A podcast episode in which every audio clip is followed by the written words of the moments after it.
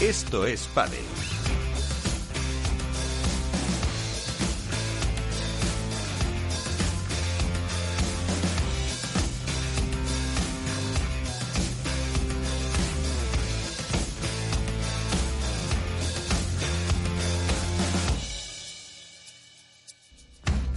Muy buenas noches, bienvenidos y bienvenidas a un Esto es Padel, diría que diferente, ¿no? Diferente porque, como podrán escuchar, pues hoy no están ni Miguel San Martín ni Miguel Matía a los mandos, estoy yo, Alberto Bote, es un placer estar con todos ustedes esta noche y el que está a los mandos siempre, de verdad, es Félix Franco, que es el artífice de todo esto.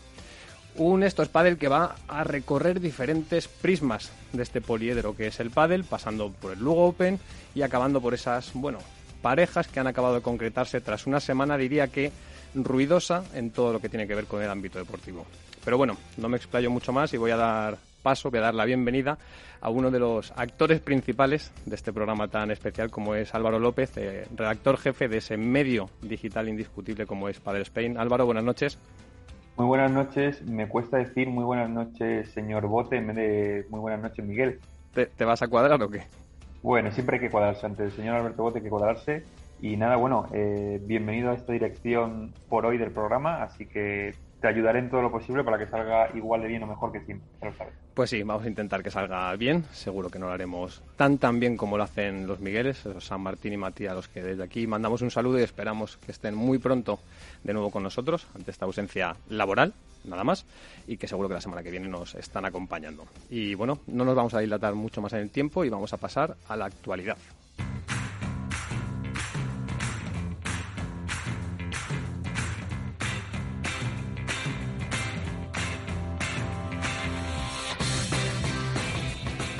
Una actualidad que normalmente nos trae nuestro querido Iván de Contrapared, pero que tampoco puede estar hoy con nosotros y que va a ser el bono de Álvaro López el que nos ponga al día con todo lo que ha sucedido en estos últimos siete días de puro pádel. Pues muchas cosas, eh, Alberto. La verdad que, que, sí que ha sido una semana bastante cargada de, actualidad, lógicamente primando el World Padel Tour Lugo Open. Pero bueno, vamos a comenzar hablando brevemente del APT, que ha pasado por el APT Padel Tour, que ha pasado por nuestro país celebrando el Sevilla Open, el cual pues bueno ha tenido un marcado acento español, ya que en la categoría femenina se han impuesto en la final Marta Borrero y Mireia Herrada a Cristina Carrascosa y Marta Arellano por un doble 7-6. La verdad que un partido eh, muy disputado, como bien refleja el marcador, y que bueno, que pone de manifiesto una vez más que el pádel femenino español, tanto a nivel nacional como internacional, pues cuenta con un gran nivel. Ya en el apartado masculino hay que decir que fueron Fede Chiostri y Gonzalo Alfonso quienes se vengaron en esta ocasión de Miguel Oliveira y Jaime Grati tras perder ante ellos la final de Oeiras y esta vez pues les derrotaron por 6-2, 3-6 y 6-3, logrando así su, tercer título como pareja, el cuarto para Chiostri y refrendando su condición de números uno. Pasando al World Padel Tour, eh, hay que decir que en el Lugo Open, tanto en chicas como en chicos, eh, vencieron las dos mejores parejas del ranking. En chicas, Alejandra Salazar y Gemma levantaban su sexto título, el tercero seguido, tras vencer en la final a Virginia Riera y Patti Yaguno eh, por 6-1 y 6-4. Como notas destacadas del torneo, aunque luego las comentaremos más en profundidad, quizá la derrota en cuartos de Marta Marrero y Martita Ortega frente a Delphi Breita Maricardo por 6-3, 4-6 y 6-1. Eh, la de Ari Sánchez y Pablo José María, esta con varios problemas físicos ante la cita y Yaguno por 6-2 y 6-2. Y en chicos, bueno, pues eh, Ale Galán y Juan Lebrón conseguían su quinto triunfo y volvían a llevarse premio para casa tras una sequía que duraba desde Cascais. Esta vez derrotaban quizá a la pareja más en forma del circuito y sobre todo a la más en forma del mes de septiembre, Paquito Navarro y Martín Dineno, por 6-4, 4-6 y 6-3. Destacar especialmente el rendimiento de Arturo Coello y Alex Arroyo, quienes es verdad que en Barcelona no pasaron de 16 avos, pero en Lugo se han mostrado con una imagen extraordinaria y llegaban a semis, cayendo precisamente ante Lebrón y Galán por 6-3 y 6-1. Buen torneo de Javi Rico y Momo González, llegando a semis tras superar a Vela y Sancho en cuartos por 6-3, 4-6 y 7-6. Y como notas quizá más negativas, pues decir una nueva derrota de Uri Botello y Ramiro Moyano en 16 avos. También derrota de Gonzalo Rubio y Iván Ramírez en 16 avos ante Víctor Ruiz y Edu Alonso por 6-3, perdón, por 6-7, 6-3 y 2-6. Y la de Beluati y Javi Garrido ante Álvaro Cepero y Rafa Méndez también en 16 avos de final. Y luego, eh, más allá de hablar del mercado de parejas, del cambio de cromos, como lo queramos eh, mencionar, también decir que este viernes se va a presentar en, en, Madrid, en el Club Deportivo Somonte, la selección española, tanto femenina como masculina, de cara al Campeonato del Mundo de noviembre en Qatar. Y luego hablar, como hemos dicho, eh, se empieza a mover, ya se, ya se ha movido, ya hemos visto por las redes sociales las diferentes separaciones de parejas. Hemos visto que rompían Fernando Velázquez y Sancho Gutiérrez, que rompían Agustín Tapia y Pablo Lima. También los Lucas, Bergamín y Campañolo, Marta Marrero y Marta Ortega, y también Bea González y Lucía Saiz. Todo esto de momento. Y como nuevas parejas confirmadas, tenemos a Tapi y Sancho, a Javi Leal y José Terrico, a Lima y Javi Ruiz, que lo han anunciado esta misma mañana en, Instagram. Y aunque todavía está por confirmar, pero bueno, los mentideros, el mercado de rumores del pádel, ya se sabe que va siempre un pasito por delante. Eh, a Fernando Velazqueguín con Arturo Coello. Marta Marrero jugaría con Lucía Sainz. Bea González con Martita Ortega y quedaría todavía en el limbo, de momento, Lucho Capra, que aunque más adelante veremos eh, con quién juegan todos ellos y más adelante lo comentaremos en el programa. Pues nada, hasta aquí la actualidad en estos Padel con Álvaro López de Padel Spain.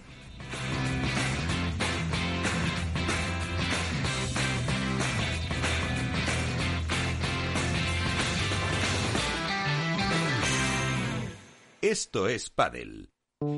Todo el mundo sabe que desde una oficina de correos puedes mandar un paquete. Pero quizá no todo el mundo sepa que también puedes sacar o ingresar dinero en efectivo, pagar tus recibos e incluso comprar entradas para espectáculos. En Correos queremos hacerte la vida más fácil. Por eso seguimos ampliando nuevos servicios de nuestras oficinas. Correos. Llevamos lo que llevas dentro.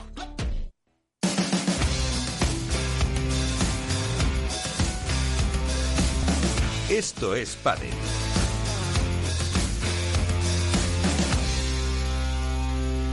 Pues bueno, y, si hay alguien que es pádel, que es puro pádel, es el primer invitado de este programa, eh, que es todo un número uno del mundo, eh, Juan Lebrón. Muy buenas noches.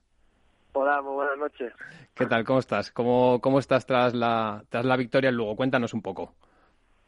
Pues muy bien, aquí estamos, muy contentos de haber ganado y, nada, pues hoy nos ha tocado seguir trabajando para llegar a Menorca lo mejor posible.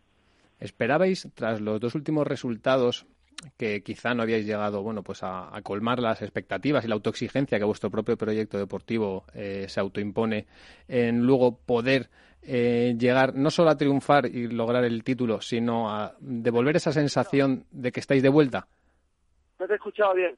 Que te decían que si, eh, bueno, tras los últimos resultados en los que quizá no la propia autoexigencia que vosotros mismos os imponéis eh, no habéis conseguido llegar a finales, a, campeonar, eh, y en Lugo volvéis a hacerlo y lo hacéis de la mejor manera, jugando quizá vuestro mejor pádel. Sí, sí, por supuesto. Yo creo que lo dije en todas las entrevistas que, que, que nos sacaban después de cada partido y y dije que la verdad que, estábamos otra vez encontrando esa sensación de, volver a jugar como nosotros queríamos y, eso era lo más importante, ¿no? Y, la verdad que también todo todo fluye eh, por cómo estamos dentro y fuera, que, la verdad que estamos teniendo pues esa sensación que todos queremos, estar más unidos que a lo mejor no que siempre hemos estado unidos, ¿no? Pero pero cuando tienes algún resultado pues que a lo mejor tú no quieres, pues pues, pues te vienes un poco más abajo y dices, pues bueno, te pones a pensar un poco, pero siempre hay salidas para adelante. ¿Sabes? Como estamos ahora mismo que estamos en una, en una línea muy positiva. Tú eh, ya has entrado en materia, eh, has dicho que estáis más unidos que nunca y, atacas la, realidad como atacas un, remate. Eh, ¿El proyecto de Juan Lebron y Dale Galán está más vigente que nunca, ahora que hay dudas o que otras parejas han decidido poner punto y final? Eh, bueno, yo no, no, no sería pasar por la cabeza no tener otro compañero que, que alegará, Ni cuando hemos perdido en cuarto de final, ni cuando hemos perdido en primera ronda, ni cuando hemos ganado un campeonato. O sea, que, que la verdad que en ningún momento eh, he dicho no al proyecto con Ale Galán porque me parece que, que ahora mismo es el mejor jugador que, hay en el circuito y, y quiero seguir estando con él todo, todo el tiempo que nosotros queramos. Sabes que eh, el pádel, ¿no? El mundo del pádel cada vez, bueno, pues tiene un poco más de ruido alrededor y la rumorología, el qué va a pasar, el qué viene, pues es, eh, digamos que el día a día, entre comillas. ¿Os aisláis un poco de eso, eh, tanto Ale como tú y vuestro propio equipo de trabajo, para centraros exclusivamente en lo que sabéis que os conviene y que os va a llevar al éxito? el ruido es el ruido, o sea, tú mismo lo has dicho. si hay ruido, escuchas el ruido y lo dejas pasar, nada más. Nosotros, como tú bien has dicho, nosotros seguimos a lo nuestro, trabajando, eh, teniendo a un equipo de trabajo que gracias a ellos estamos donde estamos y, nosotros seguimos a lo nuestro, que es jugar dentro de la pista al mejor nivel posible. Que, volviendo a la pista y volviendo a ese juego, ¿qué, ¿Qué notaba Juan Lebrón que le faltaba al juego de la pareja Galán Lebrón en los últimos torneos y que habéis conseguido, no sé si reconducir, pero sí por lo menos pulir para poder volver a, sentiros cómodos y sentiros en vuestra mejor versión? Creo que lo que nos llevamos viendo toda la temporada, ¿no? Ese, ese volumen, ¿no? Que nosotros necesitamos tener mucha mucha capacidad de bola y, y de estar pues con más volumen en nuestro juego creo que también nos da eh, también cuando estamos en la red o hacer esa transición de, ser muy agresivo. Y la verdad que hemos vuelto a recuperar esa sensación no yo creo que también venimos en una dinámica entrenando muy muy bien toda esa parte. Y cuando llega el torneo pues obviamente ahí se ha visto se ha visto el resultado no o sea que la verdad que que yo por mi parte ahora mismo estoy con mucha confianza y con la y bueno con todo el equipo siempre lo he tenido y, la verdad que ahora mismo hay que seguir en esta dinámica que, estamos teniendo.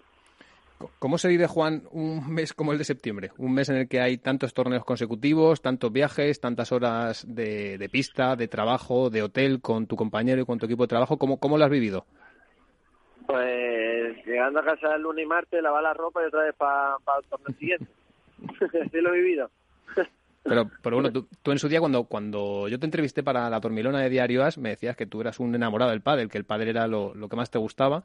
Y, entiendo que este mes de septiembre a jugadores como, como puede ser tu perfil eh, os favorecen incluso, diría. Bueno, a mí la verdad que me encanta estar jugando al pádel, sinceramente. Y el hecho de que también pues haya habido torneos seguidos, yo creo que esto quiere decir que estás bien, estás bien físicamente y mentalmente para para estar preparado, digamos, ahora mismo en, tu deporte y tu trabajo, que, que es eh, en nuestro caso el padre. Eh, tienes que estar a tope de, en cuanto físicamente y mentalmente. Y, ya te digo, a mí me ha encantado este mes de septiembre porque hemos hemos hecho muy buenos resultados, la verdad. Y, y bueno, al fin y al cabo, cuando tienes dos torneos en otro mes, pues también son igual de importantes que los cuatro que hemos tenido, ¿no?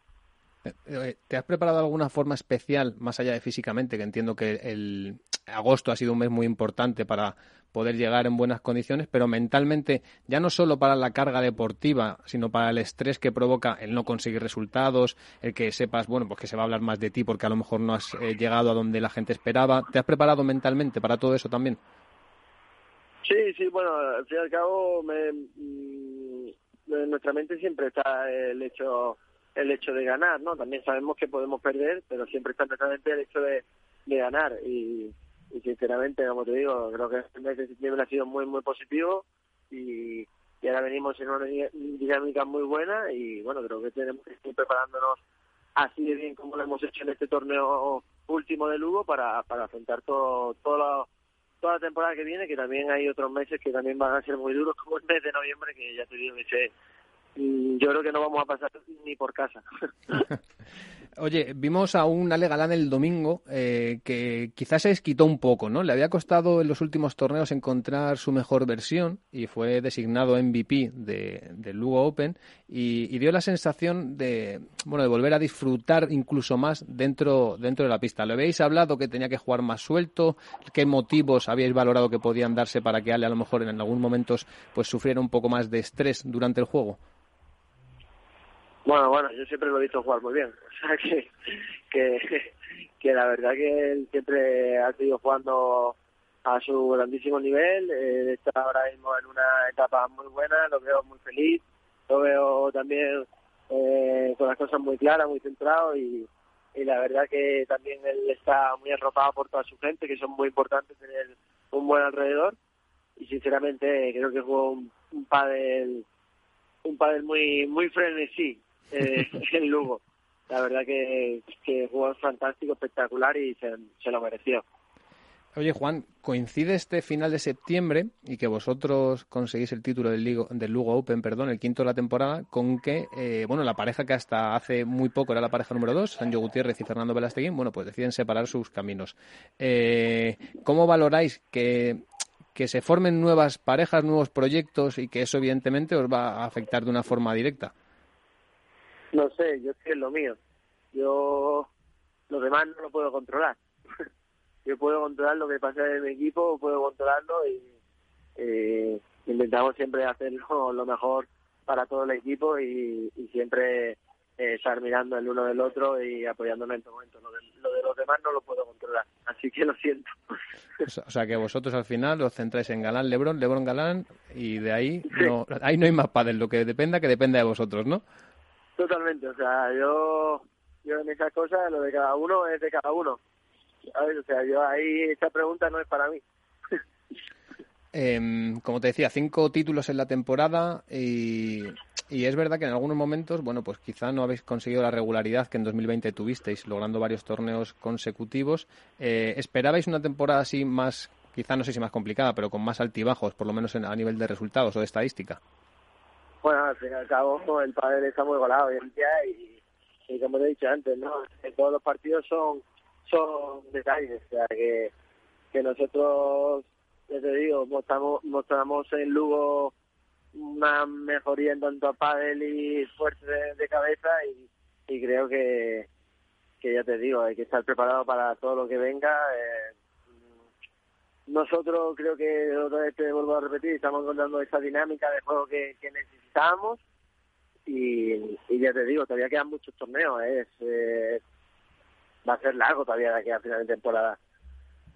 Hablaba el otro día, Juan, con, con un compañero sobre eh, hasta dónde llegaría el proyecto Galán Lebrón y bueno, y yo mantenía que por eh, el estilo de juego, por todo lo que, lo que está pasando, eh, va a llegar hasta donde vosotros queráis. Y la pregunta yo creo que es obligada, ¿no? Al final, con todo lo que está pasando, los cambios de pareja, las rupturas y demás, ¿hay proyecto Le Lebrón Galán, Galán Lebrón para más allá del 2021? ¿O cuando acabe la temporada os sentaréis y valoraréis tranquilamente qué es lo que ha pasado? A ver, yo por mi parte, vamos, ojalá sigamos muchísimos años, siempre lo he dicho. Ojalá, de verdad te digo, o sea, sigamos, pero vamos, si puede ser, infinitamente, de verdad. O sea, creo que, que se demuestra que el juego que hacemos y, y, y creo que vamos, nosotros nos sentimos muy bien dentro, dentro de la pista, la verdad. Sinceramente, es que es que también esto es como decirte, no no te puedo tampoco eh, predecir el futuro, ¿sabes? Sí, Pero es jugar a, ser pitoniso, ¿no? Un poco. Claro, a mí me encantaría seguir jugando con Aleganán, pues, pues eso, ¿no? Hasta lo que nosotros queramos. Oye, eh, esta temporada 2021 es muy diferente a la de, o sea, 2021 es muy diferente a la de 2020, perdón, y, y estamos viendo también un LeBron eh, diferente dentro de la pista en muchos aspectos. Eh, ¿En qué crees que está cambiando Juan Lebrón para ser mejor jugador, mejor compañero y mejor protagonista, por ende también? Bueno, pero matízamelo, o sea, matízamelo, porque no sé eh, en qué aspecto quieres que te responda, ¿en compañero, jugador o cómo? Vamos uno por uno, en jugador. Bueno, no sé, o sea, es que eso también lo tenéis que decir vosotros. Yo, aquí al final la gente habla y el que, el que habla, pues cada uno tiene su opinión. Yo no sé, hay que responderte, la verdad. Yo siempre soy el mismo, lo que ves es lo que hay, no soy otra cara, ni, ni mucho menos. El, lo que ves es lo que hay. Yo soy una persona que soy sincero, voy de cara. Eh, si lo quieres ver como compañero y como, como jugador, eh, la verdad que me considero, pues bueno, un, un grandísimo jugador, un buen jugador y hago todo necesario para aportar a mi equipo, eh, a mi equipo eh, todos los torneos posibles. Sí, al final redunda un poco en lo que hablaba, lo que decías antes, ¿no? Que para ti el ruido es ruido y que mientras tanto tú como tu equipo de trabajo estéis a gusto, estéis conformes con lo que estás haciendo dentro de la pista, que bueno, pues que eso es suficiente, ¿no? Entiendo. Sí, por supuesto. Yo creo que vamos, o sea, yo lo que a lo único que me dedico es a, entrenar todos los días, vivir y poner para el pádel, que es lo que más me gusta, y después ir a competir y, y me gusta ganar. O sea, me gusta ganar muchísimo. Y soy una persona que, que soy así y no lo puedo esconder. Ya te lo digo, o sea, si no, si no te estaría mintiendo. ¿sabes? Yo soy una persona, como te he dicho, sincera. Lo que veo, te lo voy a decir y, a veces peco de eso, ¿no? De, de sincero muchas veces y la gente dice no pero es que es que a veces te tienes que, que guardar un poco tal y mira es que yo no puedo cambiar mi forma de ser porque si no no sería el que soy creo yo sabes sí porque es verdad que con el, con el paso del tiempo te vas dando cuenta de muchas cosas que, que sí que te vas controlando un poco más que, que tienes que hacer las cosas de una manera u otra pero pero bueno al fin y al cabo uno pues es como es Sí, y que al final te hace, te hace mejorar, ¿no, Juan? O sea, todos eh, tenemos una percepción nuestra que creemos que es la positiva y, bueno, pues eh, con el paso de los años echamos la vista atrás y decimos, oye, pues estoy más contento estando donde estoy ahora y con lo que he conseguido mejorar con la gente y el entorno que tienes alrededor y que quiere lo mejor para ti. Y, bueno, y eso, eso es positivo al final, más allá de lo que comente, que todo el mundo va a comentar siempre y más cuando eres una figura pues tan mediatizada como puede ser la tuya. Sí, sí, totalmente. Yo siempre lo digo, creo que eh, una de las cosas, o, creo que la cosa más importante, que es tu alrededor. Tu alrededor que tengas, creo que es también donde te lleva a estar donde estás, tanto tu equipo como tu alrededor, tu familia, obviamente. Y, y hay veces que no hace falta ni que sean muchos ni que sean pocos. Tú eso lo vas eligiendo tú con el paso del tiempo y escoges a las personas adecuadas que, que tú crees que te van a aportar lo mejor para, para ti y tu futuro. Porque para quien no lo sepa, el entorno de, Juan Lebrón es un poco sintomático del propio Juan Lebrón, ¿no? Que es natural, es el de siempre y, es el que es al final. Totalmente, o sea, ya te lo he dicho, si estoy estoy donde estoy es por, por porque esas personas me, me han ayudado a estar donde estoy. O sea, te, te ponen en un sitio que, que sinceramente solo te hacen sentir esas personas por, por porque creo que, que que ya te he dicho antes, ¿no? O sea, el alrededor es muy importante y si tienes a personas sanas a tu lado siempre te va a ayudar. Juan, quedan apenas tres meses de competición, eh, Mundial de Qatar por delante, ¿te veremos allí? ¿En Qatar? En el Mundial. ¿El Mundial? Sí. Bueno, si me, si, me, si me llevan a la selección, sí. ¿Y qué, esperas en este, en este tramo final de Vuelta del Tour? Eh, ¿Cuáles son las expectativas que te marcas tú a nivel individual en lo que queda de temporada? Bueno, yo creo que el objetivo ya, ya lo sabemos todos, obviamente. Eso no hace falta que eso lo decía otra vez. Eh, y, bueno, te, tengo que decir que hay que estar más preparado incluso que en el mes de septiembre, ¿no? Porque va a haber viajes fuera de España, eh, van a ser unos viajes muy largos, vamos a estar pues ya con esa rutina, esa mentalidad de decir cuánto viaje, cuánto viaje, cuánto viaje, pero al final, al fin y al cabo hay que disfrutarlo. Y yo creo que todo eso se lleva llevándolo de la mejor manera, siendo agradecido y disfrutándolo porque es lo que más nos gusta hacer. Pues hacemos una cosa, Juan. A ver si dentro de dos meses, dos meses y medio te podemos volver a llamar, que será buena señal, será que has disfrutado dentro de la pista y que por tanto eh, ha habido buenos resultados. Vale, Juan, muchas gracias. Juan Lebrón, muchísimas gracias por estar en estos padres esta noche. Muchas gracias a vosotros. Un abrazo grande. Hasta luego. Adiós.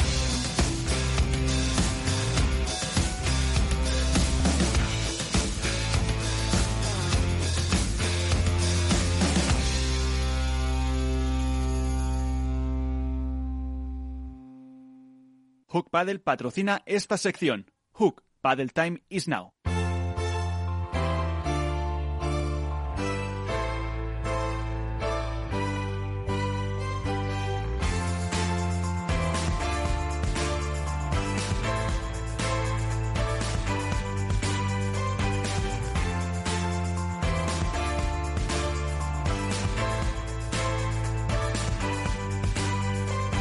En Esto es comienza el debate.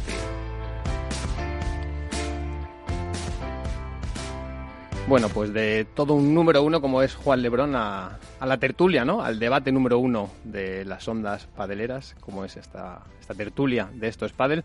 En este caso la vamos a iniciar, Álvaro López y yo, y tendremos algún invitado más que estará dentro de muy poquito con nosotros para analizar esos cambios de pareja esa rumorología que parece que ha acabado de, concretarse.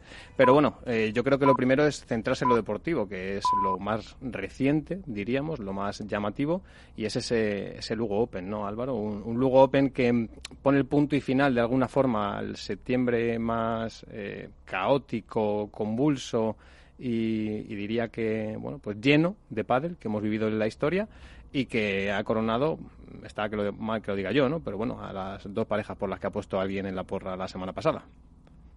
Bueno, a ver, ya sabes que siempre apostar a fácil, apostar a caballo ganador, pues eh, al final trae resultados.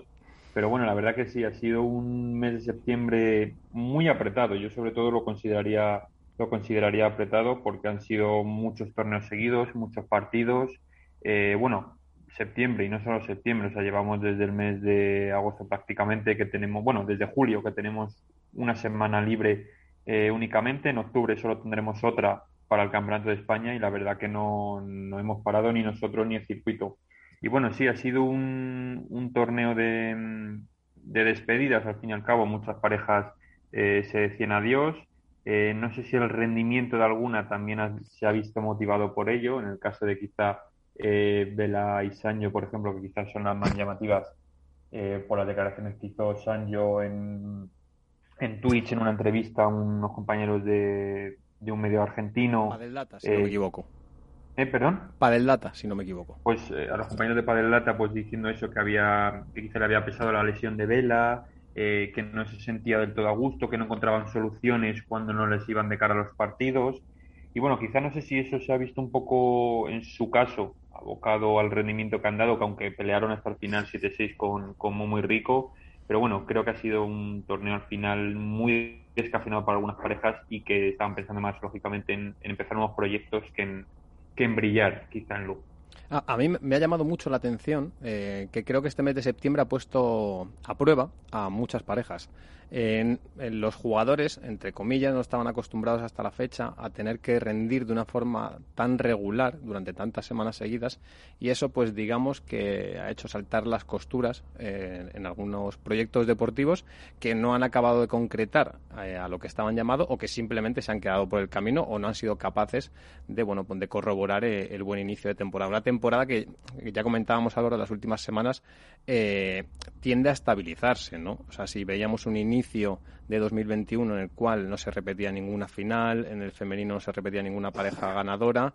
Estamos viviendo unos últimos torneos en los que las parejas a priori favoritas son las que están copando ya las rondas del fin de semana, son las que repiten con mayor asiduidad eh, los títulos de campeones o de campeonas y son los que se caen de ahí los que provocan esa cascada de, rupturas, de uniones, de la que hablaremos eh, un poco más adelante, pero que centrándonos en lo deportivo, que es a, donde me gustaría, me gustaría centrarlo y huir un poco de ese, de ese ruido que se ha vivido en, en la última semana, lógico por otra parte, ¿no? porque eh, cuando el río suena es que agua lleva, como, como dice aquel, pero centrándonos en lo deportivo, ya hay nombres que, que, han decidido ponerse bajo el foco, eh, enarbolar la bandera del protagonismo sin miedo. La semana pasada teníamos a, Martín Dineno, que es uno de los nombres propios del circuito eh, masculino, pero también en el femenino, y creo que sería justo empezar por ahí, eh, Salazar y Triay, ¿no? Una Salazar y Triay que yo mismo ponía en duda realmente hasta dónde sería capaz de aguantar este proyecto sin los resultados y los resultados eh, finales de septiembre dicen que llevan tres torneos consecutivos logrando proclamarse campeonas, seis torneos en total en el año y eso habla bien precisamente de saber trabajar bajo esa misma presión que quizá en el principio de temporada hizo que muchos dudáramos de, hasta dónde podía llegar ese rendimiento. Bueno, al final eh, no, no, eras el único que no dudaba de Salazar y ahí pero sí de la presión a la que estaban, como bien dices, sometidas y que era lo que más podía pesarles. Bien, yo creo que hay una cosa muy clara, eh, o por lo menos yo lo veo así. Eh, a todos, bueno, básicamente a los jugadores profesionales se les hizo muy larga la pretemporada. Decían que eran demasiado tiempo sin competir, que tenían quizá mucha preparación y que lo que querían era jugar partidos. Y bueno, ahora se ha visto que, o se está viendo que quizá los que más han aprovechado esa pretemporada, ese parón tan largo, eh, son los que están llegando mejor físicamente a toda esta maratón de partidos y que al final son los que están, como dices tú, regularizando el, circuito.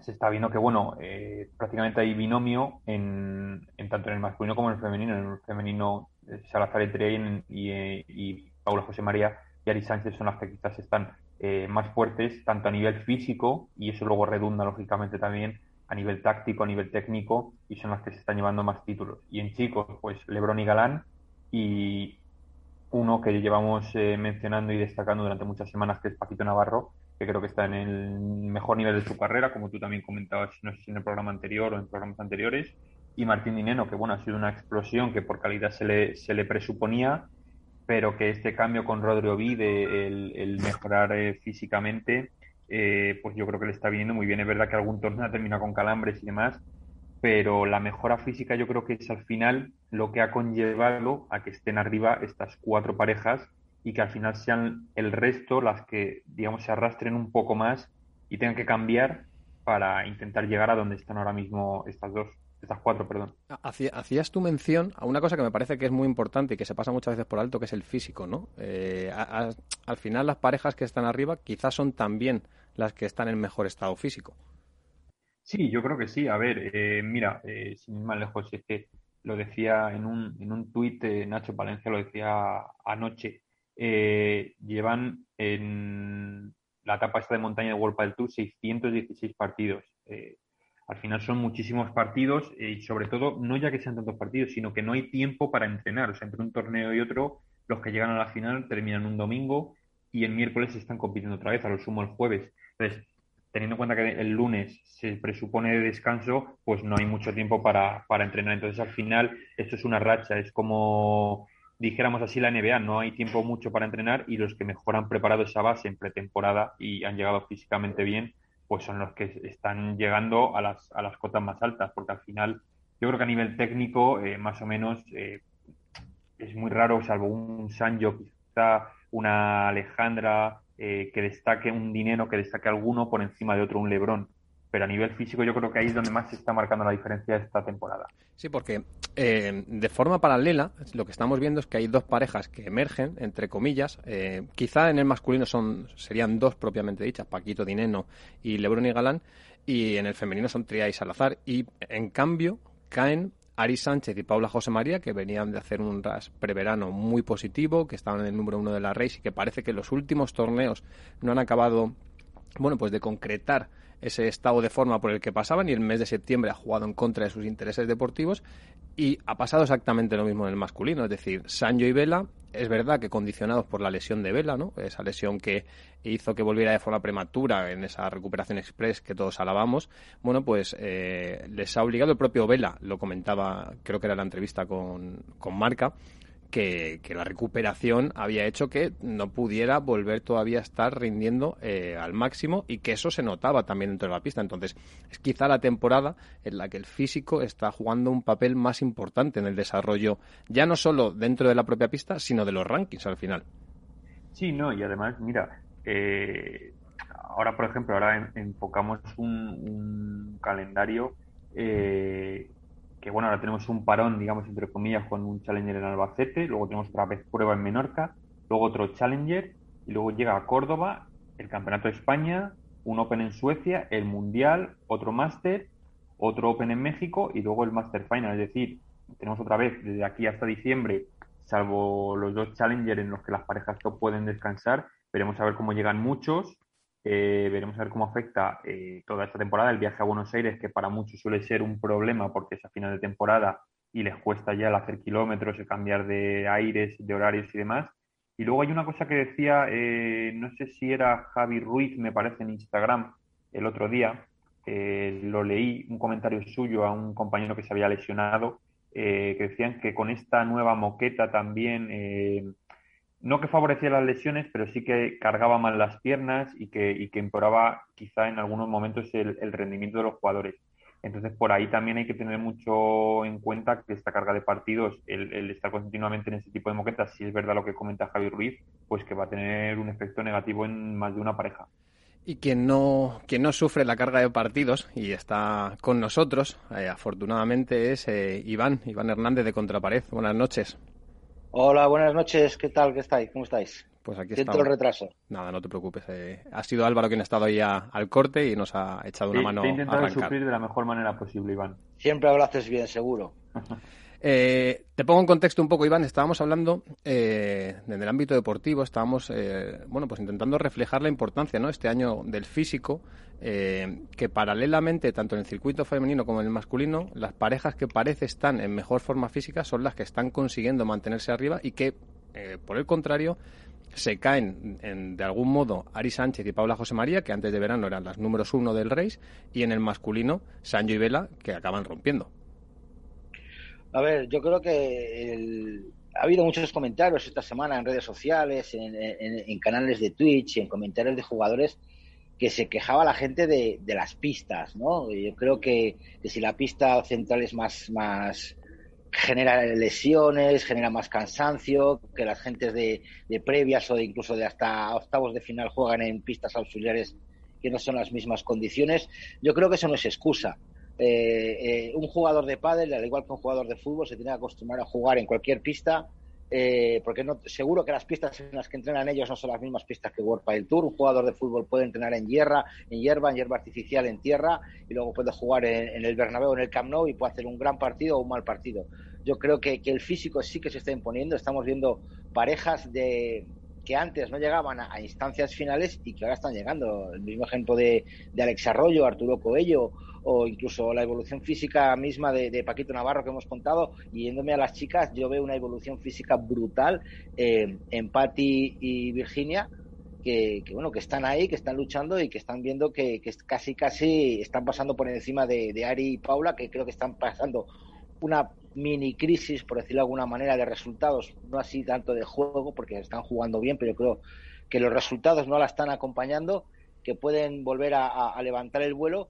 Sí puede ser efectivamente lo del aspecto físico y cada vez todos sabemos que se cuida muchísimo más la nutrición, el aspecto físico, los entrenamientos y que, y que eso es una evolución que muchos jugadores top no han sabido acoplarse. Se creían que a lo mejor con la técnica, la experiencia y a lo mejor, por no decirlo, con el nombre iban a ganar partidos y se están encontrando con que jugadores eh, mucho más jóvenes y, y, a la prueba me remito de la semifinal de Lugo, eh, perdón, no sé, fueron cuartos de final eh, de Momo Javi contra Vela y Sanjo, el despliegue físico de Javi Rico, que él mismo reconoció que fue su mejor partido, eh, el golpe famoso de Momo, que, que yo no, ya brutal. no sé si eh, brutal, o sea, yo no sé si cuál fue mejor, el punto de Momo de espaldas contra la pared o el punto de Sanjo en México ahí lo dejo. Yo creo que es más talentoso el de Sancho que el de Momo, que fue más o menos tipo recurso y, de última y, instancia, ¿no? Y sobre todo, Iván, que el de Sancho al final gana el punto. O sea, el de Momo sí. es un recurso in extremis, como tú bien dices,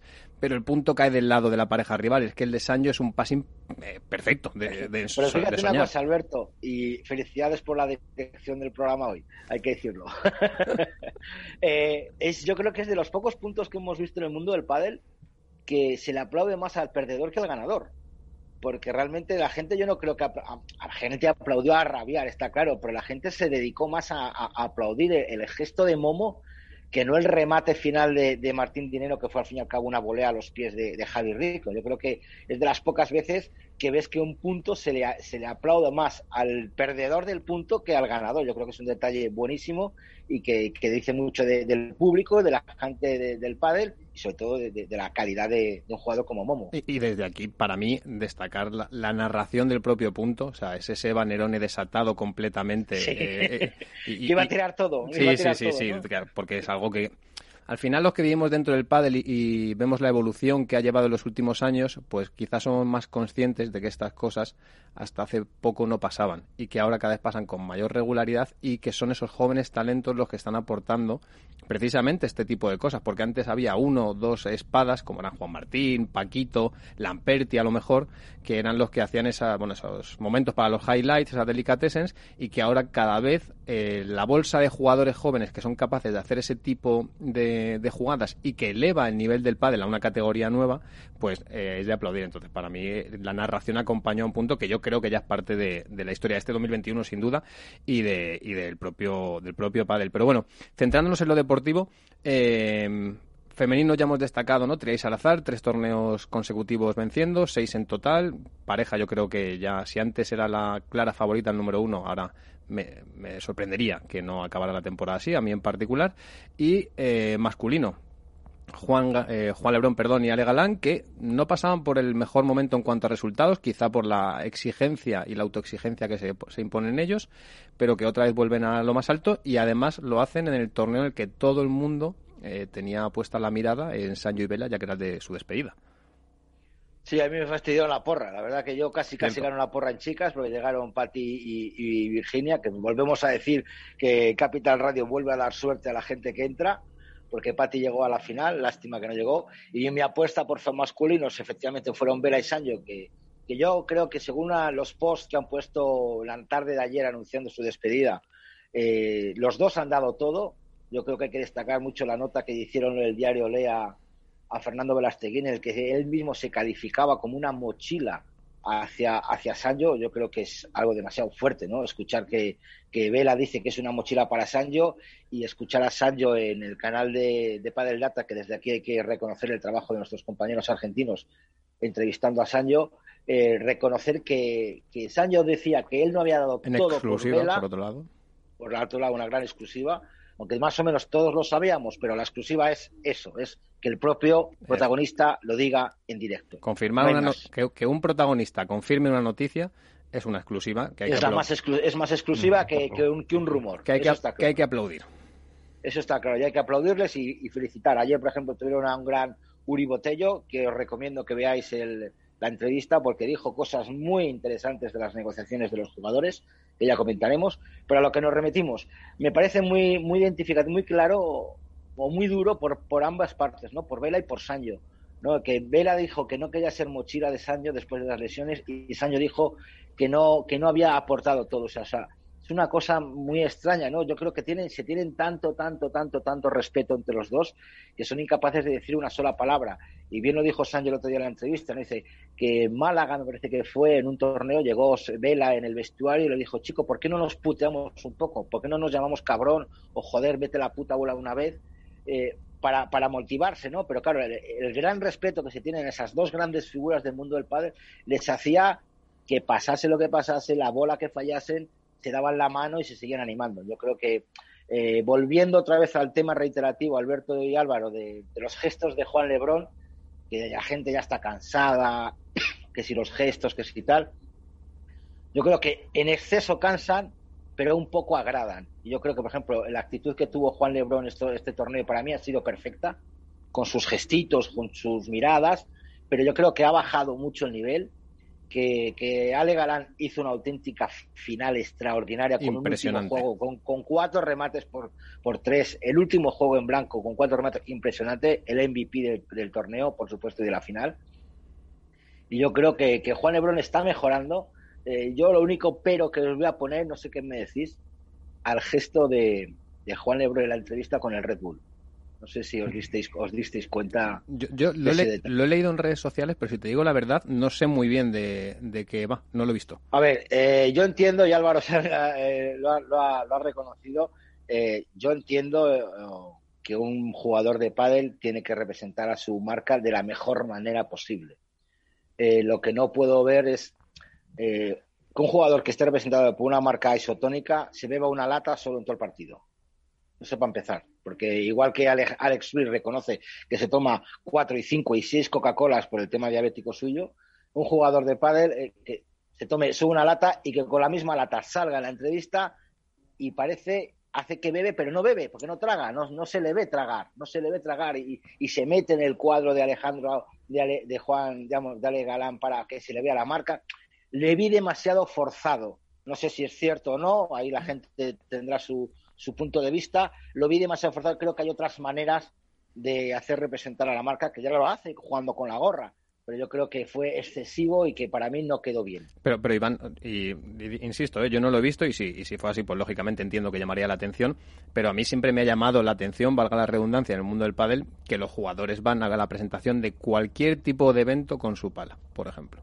es una cosa que es, que, el apéndice que no sueltan ni que, que, muchas veces ¿Por qué no dejan a los entrenadores hacerlo? No, pero que está muchas veces está fuera de lugar. Yo entiendo al jugador que por contrato incluso tendrá, no sé si estará obligado, pero bueno, eh, está recomendado que tiene que dar visibilidad a la marca, pero tú no ves a un jugador de tenis, no ves a Nadal llevando su Babolat a, a, una presentación de Kia, por ejemplo, o a Cristiano Ronaldo con unas zapatillas de fútbol yendo a presentar eh, lo que sea. Entonces, al final, el mundo del pádel, como todavía está vías de desarrollo a nivel de sponsorización y cada vez son más los players importantes que están entrando, como en este caso es pues la, bebida energética de, de Juan, entiendo la necesidad de que esté lo más presente posible en todo momento y que quizá eso, lo que tú dices, desvirtúa y queda un poco, bueno, pues teatralizado, ¿no? Si, el aspecto de marketing es perfecto. Si yo no me, yo no estoy quejando que saque la, la, la, eh, la, chisma y como si entra a jugar con ella se la guarda en el bolsillo. Todo lo que sea representar a la marca me parece genial. Yo lo que veo es que fue demasiado forzado el gesto. Es a lo que voy, que hay maneras, otras maneras de, hacerlo, eh, otra, no sé, yo lo, veo desde ese punto de vista. ¿eh? Yo creo que simplemente es falta de costumbre. También puede ser. Nunca se ha hecho, ni él ni ninguno. Entonces, claro, todavía no saben en el mundo del pádel eh, y sobre todo Lebron, que sabemos que es un jugador al que hay que guiar bastante en ciertos aspectos, cómo representar a una marca que no sea de pádel eh, en ese sentido, o sea, cómo darle visibilidad no ya en las redes sociales, sino en una entrevista post partido, en un prepartido, en los banquillos, etcétera. Yo creo que es simplemente falta de costumbre que poco a poco, tanto en el caso de Lebron como en el de otros muchos, que entiendo que las marcas están apostando más, pues irá viendo cada vez más, con más normalidad también por parte del aficionado. Que dicho esto, eh, desde aquí todos celebramos que marcas importantes, como en este caso es la bebida energética que patrocina que patrocina Juan Lebrón, eh, entren a invertir en el mundo del pádel. Y aquí están más que invitados. Eh, si quieren colaborar con estos pádel, eh, estaríamos encantados. Pero bueno, reconduciendo un poco la conversación y hacía alusión a ello, Iván, a las palabras de Fernando Velasteguín, esa, esa ruptura que comentaba Álvaro al principio del programa en la actualidad. bueno, ha sido el tema de la semana. Y para, para, hablar también de ello, para debatir sobre ello, tenemos con nosotros hoy a, a una persona que ha tenido a Fernando Velasteguín eh, en los últimos días y que ha podido conversar con él para bueno que, le contara el porqué de esa ruptura y cuál es el, el, proyecto, que es Jesús Mata, periodista del diario Marca. Jesús, buenas noches. ¿Qué tal? Buenas noches, amigos. ¿Cómo estamos? Bueno, primero, bienvenido. Bienvenido a Estos Padel, el, el programa líder de, radio en este sector.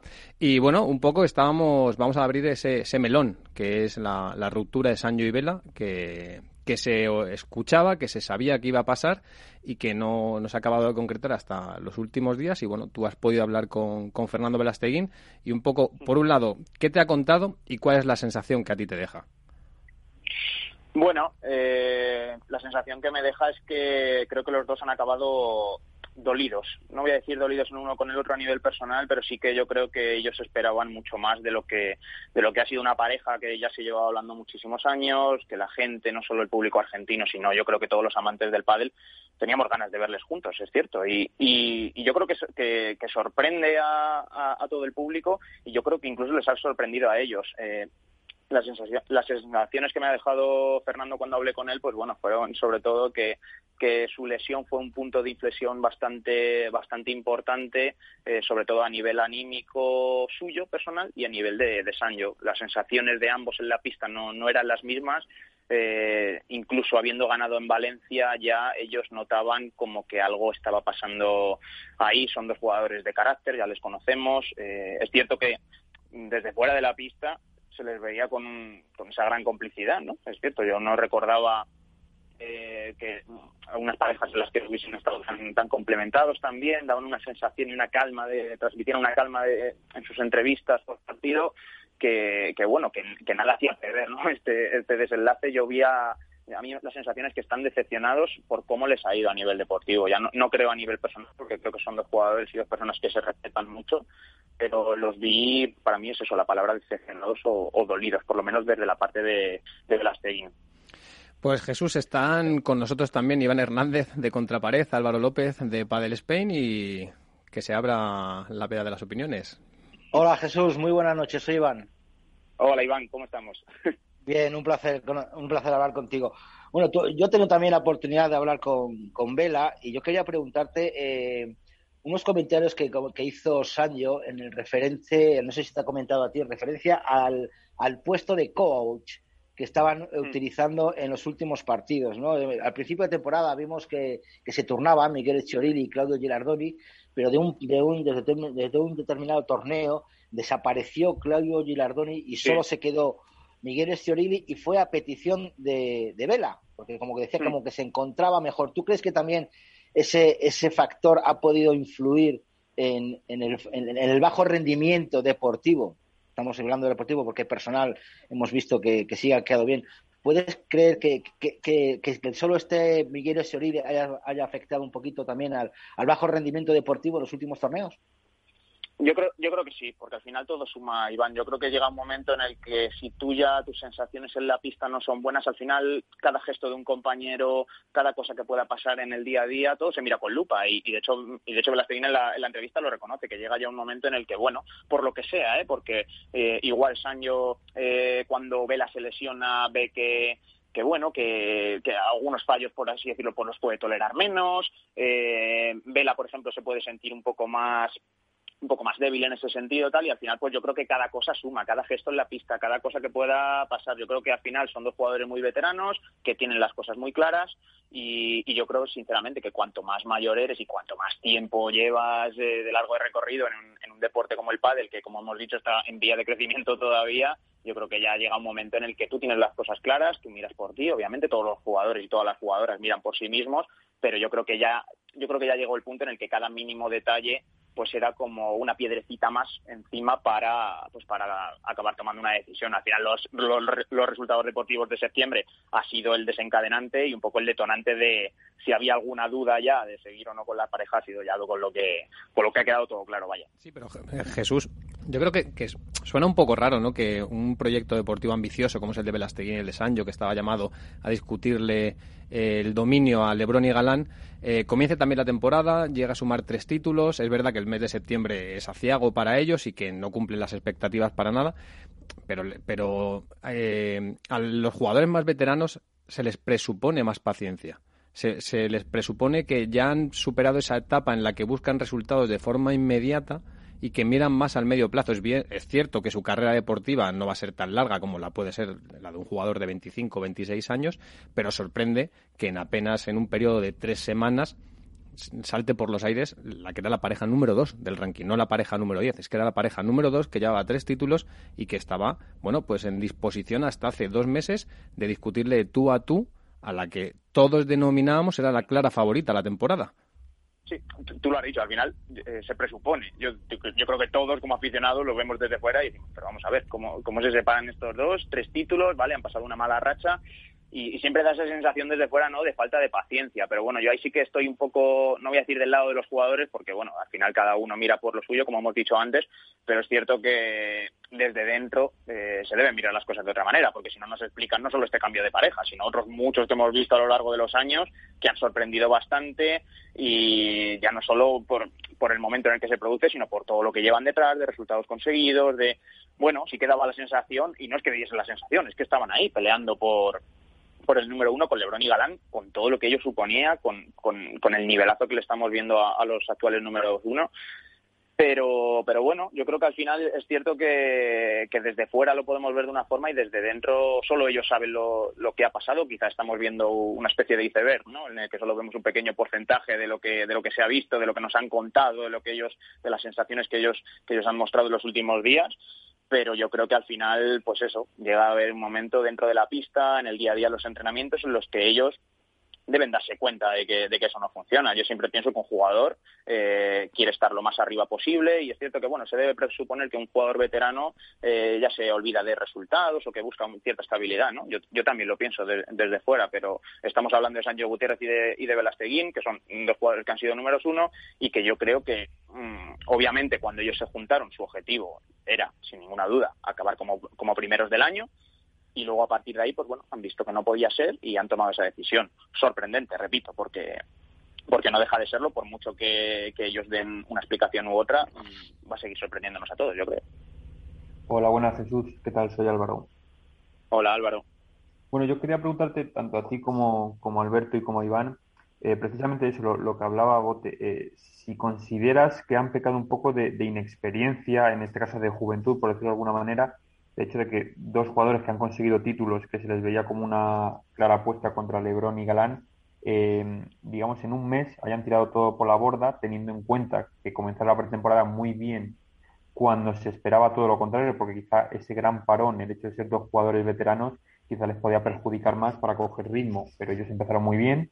Y, que en tres semanas, como dices tú, en cuatro semanas lo hayan tirado todo por la borda, entre comillas, eh, y no hayan tenido esa paciencia para continuar con el proyecto, ver hasta dónde podían llegar y por lo menos terminar el año. Yo considero, eh, desde mi punto de vista, que sí que han, han pecado de esa inexperiencia, de esa juventud que muchas veces se la achaca a los chicos jóvenes de terminar muy rápido un proyecto, de no darle pozo a unas ideas, a un sistema de juego. Y no sé qué opináis vosotros, cómo lo veis desde el punto de vista de, aficionados y expertos del deporte.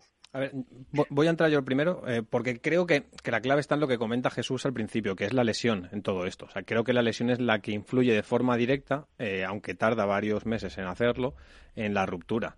Vela se lesiona en el mejor momento de la pareja, en el momento en el que creo que realmente estaban eh, preparados para discutirle de forma regular a Lebron y Galán ese número uno, y eh, vuelve quizá antes de lo que es aconsejable. Vuelve porque la exigencia competitiva así eh, le obliga, pero al final una decisión que todos alabamos y que es de alabar, ¿no? Como es esa profesionalidad que siempre hace gala Fernando Velasteguín, acaba entre comillas jugando en su contra, porque no acaba de encontrar las sensaciones óptimas para poder estar donde está llamado ese proyecto, que es de semifinales para arriba. Y de ahí la consecuencia directa es el mes de septiembre que han tenido. No nos olvidemos, si no me equivoco, es en Valladolid, Iván, eh, cuando Arroyo y Cepero, ¿no? Arroyo y... No recuerdo quién es que están a una bola, a una bola. Arroyo y Salvador Oria. Eso a una bola, es, tiebreak 7-8 eh, para Salvador Oria eh, con bola de partido para Salva Oria y este Arroyo. Alex Arroyo la saca por tres y sale Velasteguín por fuera y la mete de una forma espectacular y gana. Yo creo que, ese fue también el punto del torneo. Claro, y ahí escapan esa vez, ¿no? Porque al final toda la magia que rodea a Vela y a Sancho, pues muchas veces, bueno, pues surte efecto. Eh, escapan también en las Rozas Open, que el propio Vela hay un paso por banquillos que se lo reconoce a Sancho, le dice, llevamos escapando, o Sancho a Vela, no me acuerdo, llevamos escapando toda la semana, vamos a ver si escapamos otra vez más, ¿no? Porque están jugando mal. Y al final, tanto escapar, pues no, es que claro, al final no siempre la suerte va a caer de tu lado y es normal porque la exigencia cada vez es mayor. Entonces creo que la clave de todo esto es que la lesión ha impedido que Fernando Velasteguín pueda ser el mejor Fernando Velasteguín y que el proyecto por ende pueda ser el mejor. ¿Por qué? Porque Sancho también al final, pues como estabais comentando, eh, le pasa factura, le pesa que ver que su compañero quizá no está en el mejor momento, ver que él tampoco es capaz de tirar de ese proyecto para adelante y eso mina una relación deportiva que iba bien hasta el momento. Sí, pero fíjate una cosa, eh, Sancho el otro día dijo que en la pareja había dos roles muy, muy claros, ¿no? Estaba, y a lo mejor Jesús al hablar con Vela se lo pudo haber dicho, ¿no?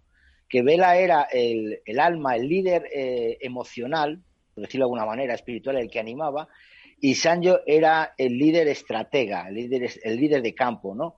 Entonces, eh, el mismo Vela y el mismo Sancho han reconocido que durante los últimos torneos ha habido algo táctico que, estaba pasando en, la, cancha, que, les, se veían sobrepasados haciendo una cosa que ellos tenían planteada, que hacía bien, y que no encontraban la solución.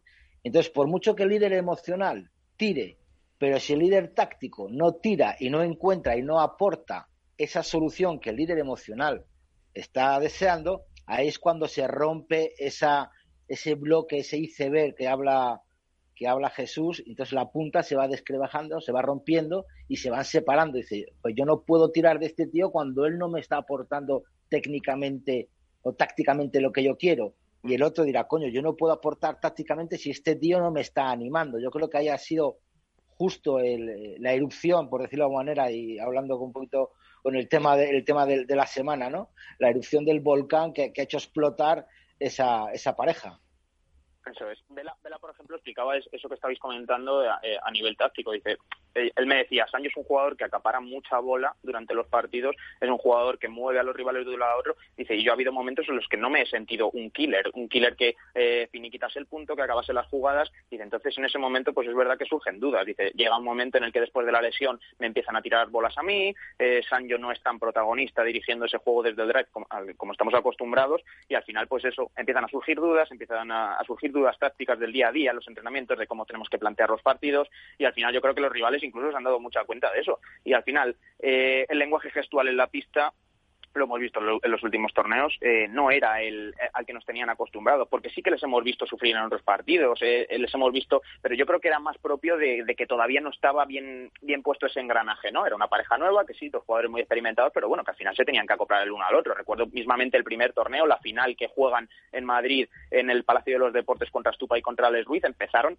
perdieron el primer set, pero con, un, con, con, una serie de puntos rápidos en el que es que no vieron ni la bola, o sea, no vieron ni la bola a partir de ahí se, arremangaron, agacharon el culo hablando, hablando mal y a partir de ahí pues eh, pudieron levantar el partido. Les hemos visto muchos partidos en los que han eh, empezado perdiendo el primer set y, y han acabado remontando, pero es cierto que desde la lesión las sensaciones eran otras eran otras de están librándose. Antes no te daba la sensación, antes te daba la sensación de que perdían un set y decías, lo van a levantar, porque saben cómo eran, eran bastante camaleónicos en ese, en ese sentido, teniendo en cuenta, pues bueno, cómo está cambiando el deporte, lo rápido que van las bolas, los, el perfil de jugadores jóvenes que, que siguen teniendo delante, pero es cierto que después de la lesión era más una sensación de supervivencia que de, de como que, que les faltaba todavía un poco un poco de engranaje, ¿no? A, mí me llamó mucho la atención, creo que fue hace dos torneos en Barcelona, si no me equivoco, en, cuartos de final, que hay un momento, creo que es en el segundo set, que Fernando Velasteguín hace una doble falta. Y una cosa que, un lance del juego que le puede pasar a cualquiera, para mí era simbólico eh, en la figura de Vela, porque Vela es un jugador que más allá de que esté jugando bien o mal, es un jugador que domina todos los conceptos dentro de una pista. Y ese pequeño detalle me, para mí fue relevante, porque era que había algo que, que estaba yendo a remolque en cierta medida en algunos aspectos. Y, esa es la sensación que yo he tenido en los últimos torneos. No ver a Vela, eh, Vela sufre, eh, aprieta los dientes, te domina desde lo psicológico, crees que estás jugando mejor, pero él está tejiendo esa tela araña tan característica y te está metiendo poco a poco en el embudo y cuando te quieres dar cuenta ya, ya, ya has palmado, por decirlo de alguna forma.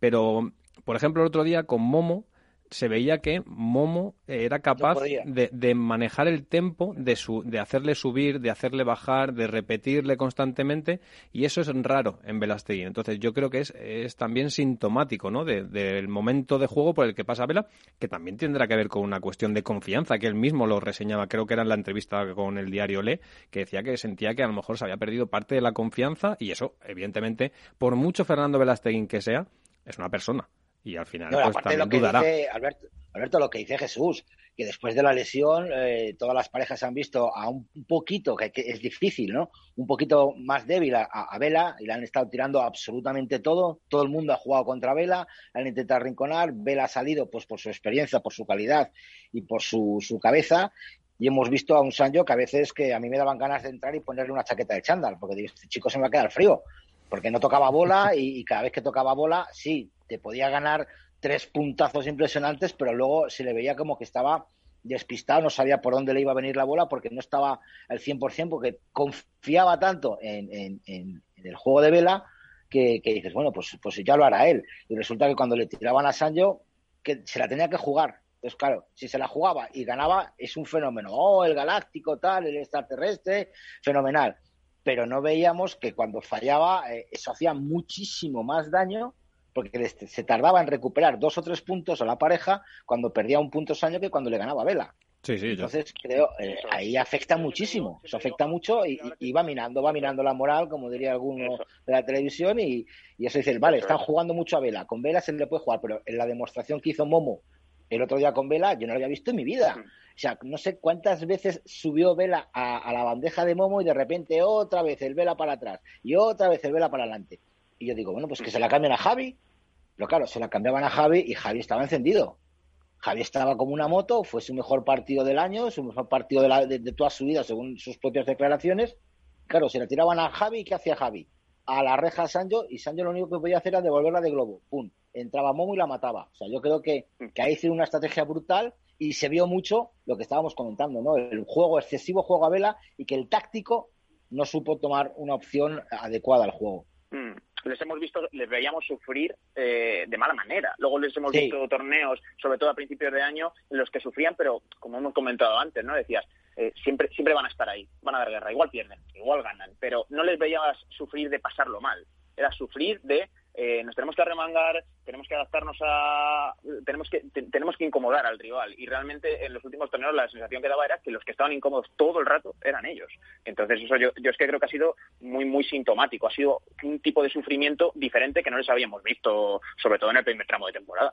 Pero sobre todo porque al final la figura de Fernando Velasteguín se entiende del dominio, ¿no? Del dominio trabajado, porque Vela nunca ha sido un jugador quizá de arrasar desde el revés, pero sí un jugador que ha sido capaz de dominar absolutamente a sus pues precisamente con el que era su mejor golpe para la gran mayoría, que era el globo. Un, golpeo que dominaba como nadie y que sabía eh, poco a poco ir enrocando al que tenían el cruzado para, bueno, que al final, pues jugadores como Juan Martín, como Lima, como Tapia, pudieran definir con mayor facilidad. Me parece interesante lo que comenta Iván, que es eh, que, que Sancho tocaba muy poca bola, y que Vela, a lo mejor esa excesiva carga de juego ha sido lo que le pasaba factura. Pero me sorprende a la vez porque esa misma carga de juego es la que vivió Vela durante 13 años con Juan Martín y estaba encantado. Y es la que forjó precisamente el estilo de juego que él tenía.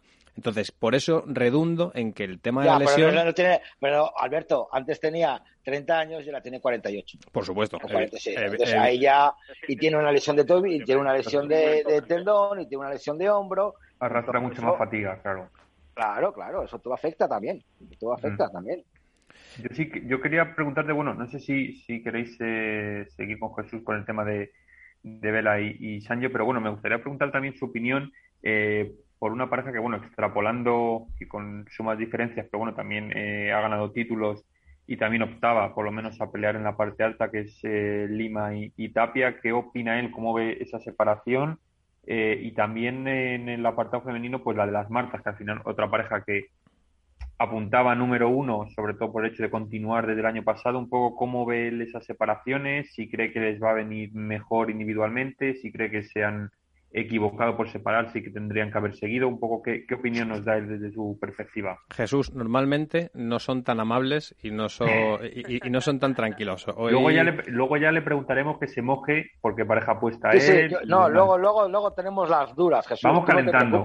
Vamos, calentándote poco a poco. Luego ya viene, viene la plancha. Para que se confíe, ¿no? Eso, para que te confíes y así, por lo menos con este, con esta entradilla buena y suave de dulce, nos aseguramos tenerte en otro programa más, que nos encantaría tenerte, pero sabes que de vez en cuando aquí repartimos palos y zanahorias, ¿vale? Sí, lo sé, lo sé. Yo encantado. pues a ver, vamos, vamos por partes. Lima Tapia. Eh, a mí me sorprendió, me sorprendió gratamente eh, esos dos torneos que ganaron, honestamente. Es cierto, desde, desde un primer momento se ha visto una pareja que que no terminaba de carburar, y es la, es la realidad. Y a mí me sorprendía, yo tenía bastantes esperanzas puestas en esa pareja, y yo creo que quizás encima lo han dejado como en ese momento en el que ya ellos se notaban mucho mejor. Yo creo que incluso viendo las palabras de Pablo Lima en la despedida, yo creo que al brasileño le ha dolido mucho la decisión de, Agus de separarse, porque yo creo que ya se veían en primera línea ¿no? para, para competir. Han tenido un inicio de temporada muy, muy, muy complejo, siendo todo el rato pareja 3 y viendo que no, que es que no, que no llegaban, que no les daba. Entonces, bueno, eh, Agus venía también de esa, de esa etapa con Vela, en la que, en la que bueno, eh, probaron también esos cambios esos cambios al, al, revés. Al final es un jugador joven, es un jugador súper polivalente que se iba a adaptar, pero bueno, también eh, Pablo Lima es un jugador ya mucho más veterano en el que, bueno, pues tiene un estilo de juego muy definido y en el que eh, Agus quizás no, no, se haya sentido todo lo suelto ¿no? que pueda que pueda quizás eh, sentirse. Yo creo que con Sancho le vais muy bien y si ya hablando de apuestas y ya me adelanto a todos, yo apuesto porque mínimo uno o dos torneos estoy seguro que van a ganar.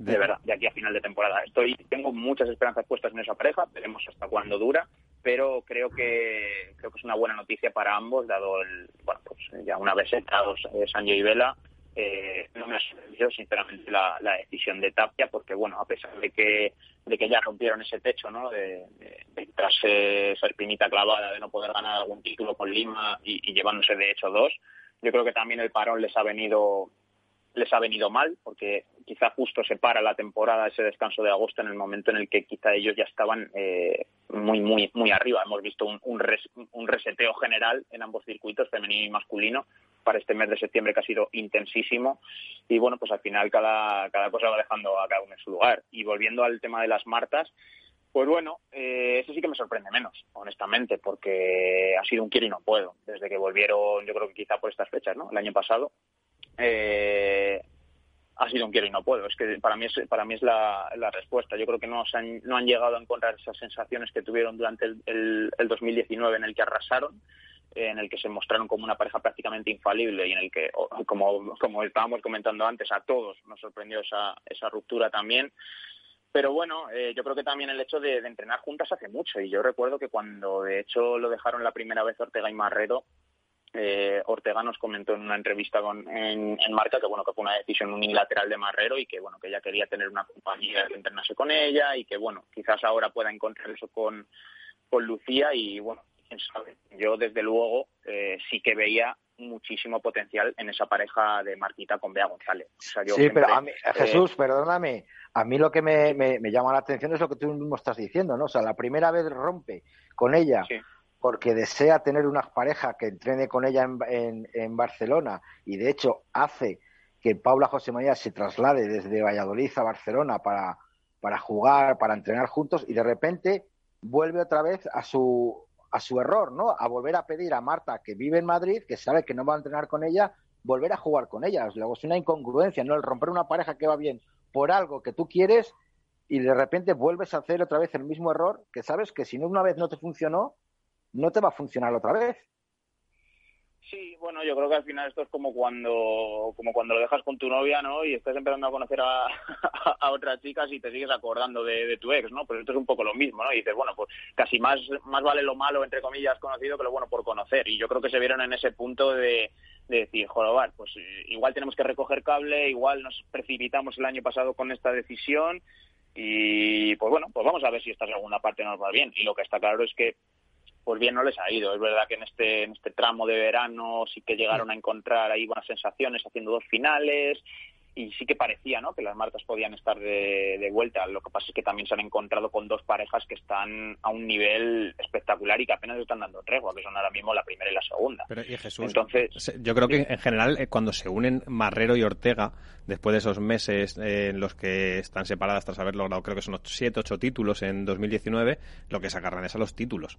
El, el, problema, la, mentalidad que tienen ambas es esa. Claro, Claro, claro, y eso ha sido lo que y eso ha sido lo que ha marcado esta segunda etapa, o sea, no nos engañemos. Claro, prima, prima más el, poder alcanzar un título que el estar a gusto o no dentro de una pareja, el entrenar juntas, el saber que quizá el proyecto eh, tiene una mayor vinculación emocional, no, lo que prima son los títulos, que hace no mucho lo hablábamos, de hecho, en el, en el programa por, por el chat de, de la propia radio, que es eh, hasta qué punto hay parejas que serán capaces de valorar que un proyecto deportivo es positivo a pesar de que los títulos no lleguen. Y creo que las Martas cometieron un error separándose porque deportivamente eran las mejores y cuando quisieron, como decía Jesús, recoger cable o volver a la senda de la victoria, ya era tarde, porque ocho meses, hoy en día en el pádel, cambia mucho el escenario. Claro, es, es que lo, anormal es ver a parejas como, como Uri, como Javi hasta hace poco, como vemos a Tello y a Chimboto. Si es que, o sea, yo, eh, desde fuera todos yo creo que compañeros lo vemos igual, ¿no? Es decir, esa, siempre, siempre achacamos esa falta de paciencia, ¿no? En, todas las parejas, viendo estas cosas, viendo, viendo esta precipitación, el, el dejarlo con una pareja, el volver luego con otra hemos visto muchas veces en estos últimos años, quizá más en, pues los últimos dos o tres lo, hemos visto mucho, ¿no? Esa precipitación, esa una, una ruptura a finales de septiembre que dices, ¿para qué? Que no se entiende. Pues, pues muchas veces eh, yo creo que es eso, que sacamos la precipitación y, siempre nos agarramos a, esas parejas que parecen eh, inquebrantables por mucho que pase el tiempo. Eso es lo anormal, no nos engañemos. ahora mismo los jugadores y las jugadoras eh, van a por títulos y van a estar en lo más alto y van y van a por ello y una vez tú has catado un título tú quieres más, tú quieres más y tú quieres más. Yo estoy seguro que Bea González el año pasado, que ganó su primer título como profesional, siendo además la más joven, ella querría ganar a toda costa. No sé si esa separación con Ortega eh, del año pasado se produjo por una cosa, por un lado o por otro, pero ella quiere títulos, estoy seguro. Entonces, eh, y, y tiene 20 años. O sea, imagínate los que los, más veteranos, pues como hablamos de Vela, como hablamos de Marrero, como hablamos de estos jugadores y jugadoras. Entonces yo creo que eso al final nosotros podemos decir desde fuera, no, porque es importante el proyecto deportivo, la paciencia, tal. No, no. O sea, la paciencia para, para otros. Ellos... Sí, eh, fíjate una cosa, pues, Jesús. En, el Challenger que se va a celebrar ahora en, en Albacete, hay muchísimos cambios de parejas que, te llevan a, la, a, lo que tú dices, ¿no? A buscar efectivamente los resultados. Tenemos en cuenta que, el torneo, el, me parece que es el, último Challenger que se ha celebrado, me parece que ha sido en Calanda, que, lo ganó Tito Ayemandi y Coqui, Nieto. Resulta que en, Albacete si, eh, Ayemandi lo va a jugar con Silingo. O sea, para, para, me imagino que para buscar eh, lo que tú dices, un título, que Capra, en vez de jugar con Maxi Sánchez, lo va a jugar con Lobeja Gutiérrez y que Garrido, que está jugando muy bien con Beluati, va a jugar el, Challenger con, con Yanguas. O sea, de lo que tú dices, ¿no? Los jugadores van en función del torneo, van buscando el mejor resultado, el mejor eh, eh, beneficio, ya, ya no solo económico, sino también de, títulos, de currículum, para pues, luego mm, conseguir una pareja mejor o que les llame. Yo creo que, que ahí está ahí está el tema. Y lo que refieres, me gustaría comentar mucho eh, el post que hizo, lo que tú has comentado, Jesús, ¿no? El post que hizo Lima, eh, cuando dice que deja, vamos, que se rompe el proyecto con, con, Tapia, ese comentario, esa pullita final que dice yo seguiré respetando mi profesión. Eh, creo recordar que Lima es el único jugador, creo, eh, si no, por favor corregirme, el que nunca ha roto un proyecto nunca ha roto un proyecto. Que yo, recuerde, no. Así a, bote, pronto yo tampoco creo que haya roto. Creo que no, porque con, Mieres lo rompió Mieres para irse con, con, Juan Martín. Hmm. y luego cuando estuvo con Paquito Navarro lo rompió Paquito y, como que da a entender eso, ¿no? La falta de, profesionalidad, la falta de porque luego me, me hacía, me hacía gracia a Sancho Gutiérrez también comentaba que le preguntaron que si él creía en los proyectos y él dijo que él nunca abandonaba un barco, que él creía en los proyectos y me duele, ¿no? Me duele reconocer, me duele decirle a Sancho que no es cierto, que él sí que ha roto proyectos, como rompió el de Masi Sánchez, como rompió algún otro más. Lo que pasa es que aquí él tenía muchísima ilusión en el de Vela y al ver los resultados y que alguien como Vela decide romper, pues bueno, pues ahí está. Yo creo que, que lo que tú dices, Jesús, ¿no? Los cambios de pareja, tanto en cualquier torneo, eh, va afecta muchísimo. Y veremos, por ejemplo, este fin de semana se celebra el Campeonato de España de selecciones, veremos a ver cuántos jugadores World del turno pueden jugar este torneo, porque van a estar también en el Campeonato de España o, o en el Challenger de Albacete al final yo creo que tenemos que partir de una premisa importante y es que el pádel es un deporte individual que se juega por parejas. No nos vamos a engañar. O sea, esto es así, porque estábamos hablando de, no, es que ahora en el, en el Challenger va a haber muchos tal. Cada uno busca su propio beneficio.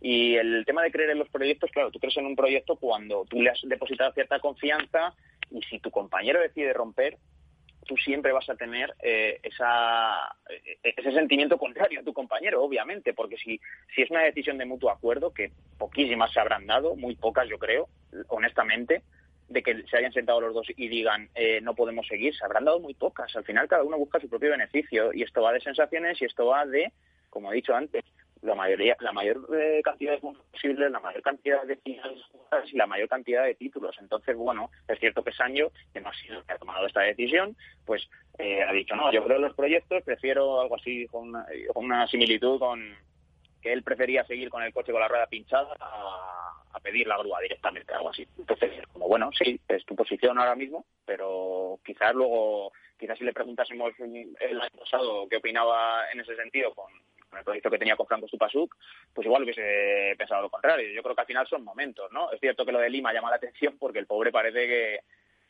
que, bueno, es, cierto eso de respeto a la profesión. Yo no creo que sea una falta de respeto a la profesión decirle a un compañero que te vas, pero bueno, al final cada uno tiene sus códigos, cada uno es como es.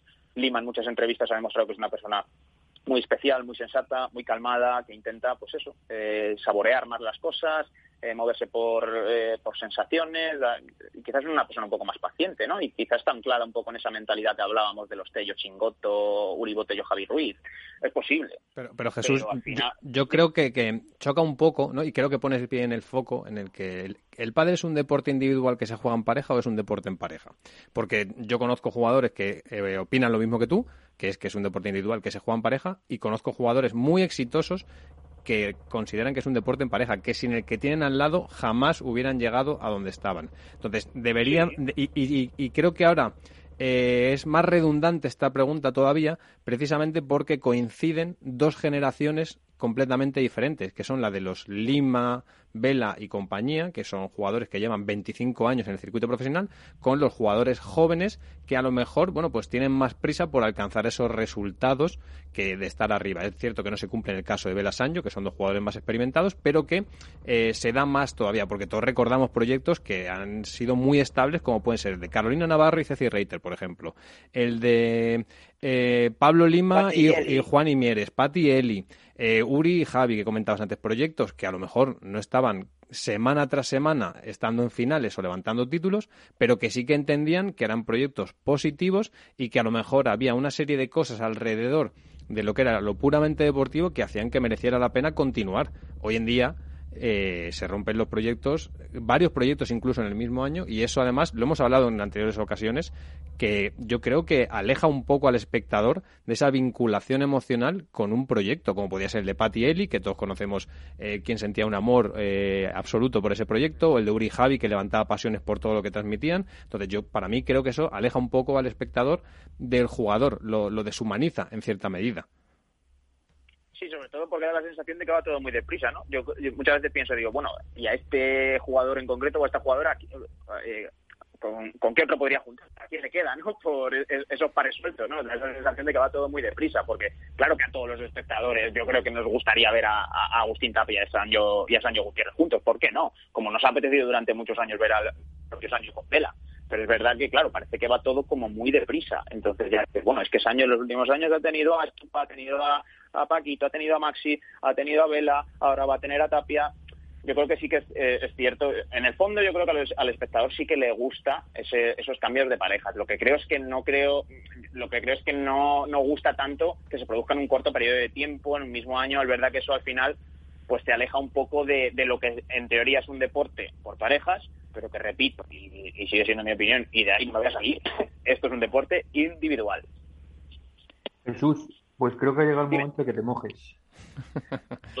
Agárrate, amigo. No, yo quiero que me hables ahora como, como periodista de lo que yo denomino la ley Iván.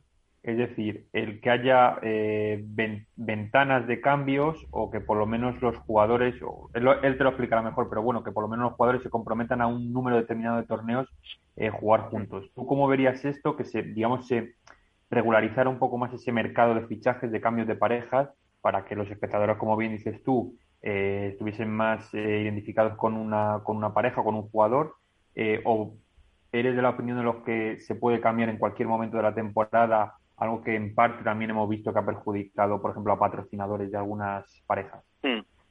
Yo lo regularía, sin duda. Yo sí que pondría... Ole, uno más al saco. Gracias, Jesús. yo, yo, yo, sí, yo sí que lo regularía, la verdad, pero bueno, y yo, y yo honestamente, y esto ya es más sensación que otra cosa, yo creo que eso acabará pasando, la verdad.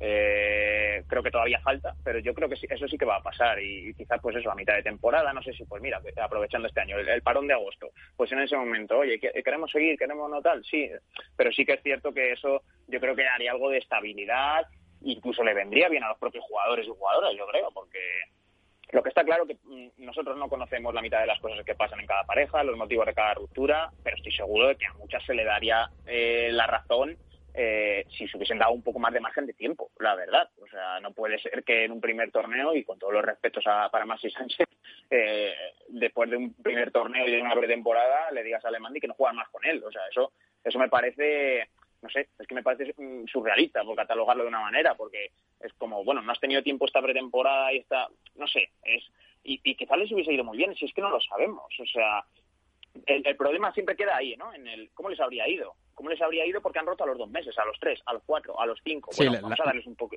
Yo creo que eso les vendría bien incluso a ellos, de verdad. Para el espectador sería mucho mejor. Yo creo que para incluso la seriedad del circuito, de cara, de cara a venderlo, ¿no? Por el exterior, por así decirlo, eh, daría una sensación de, mayor estabilidad y, que, y que la gente se siga enganchando. Porque el que está empezando a ver pádel y le dicen, pues, ¿con quién juega Vela? Pues juega con Sancho. Ah, tal, no sé qué. Y de repente enciende la tele en el mes de octubre y lo ve jugando con otro y dice, eh, pues, y, pero este no juega con este. Ah, y es que cambian libremente. O sea, Ahí, ahí donde iba yo, Jesús, ahí donde iba yo, que yo creo que aleja un poco, o sea, el aficionado que conoce el padre desde hace 10 años o más y que está un poco metido dentro del sector y que, bueno, pues que al final conoce cuáles son los secretillos y que comenta no sé quién y además porque el padre es un mundo muy pequeño en el que más o menos todo el mundo se acaba enterando de todo antes incluso de que se oficialice, eh, a ese aficionado hasta le puede gustar esta rumorología, este vaivén, este cambio, este ruido que se genera en torno a todo lo que son las parejas, pero para para que el, deporte crezca, para que el deporte tenga al contenido un continente importante,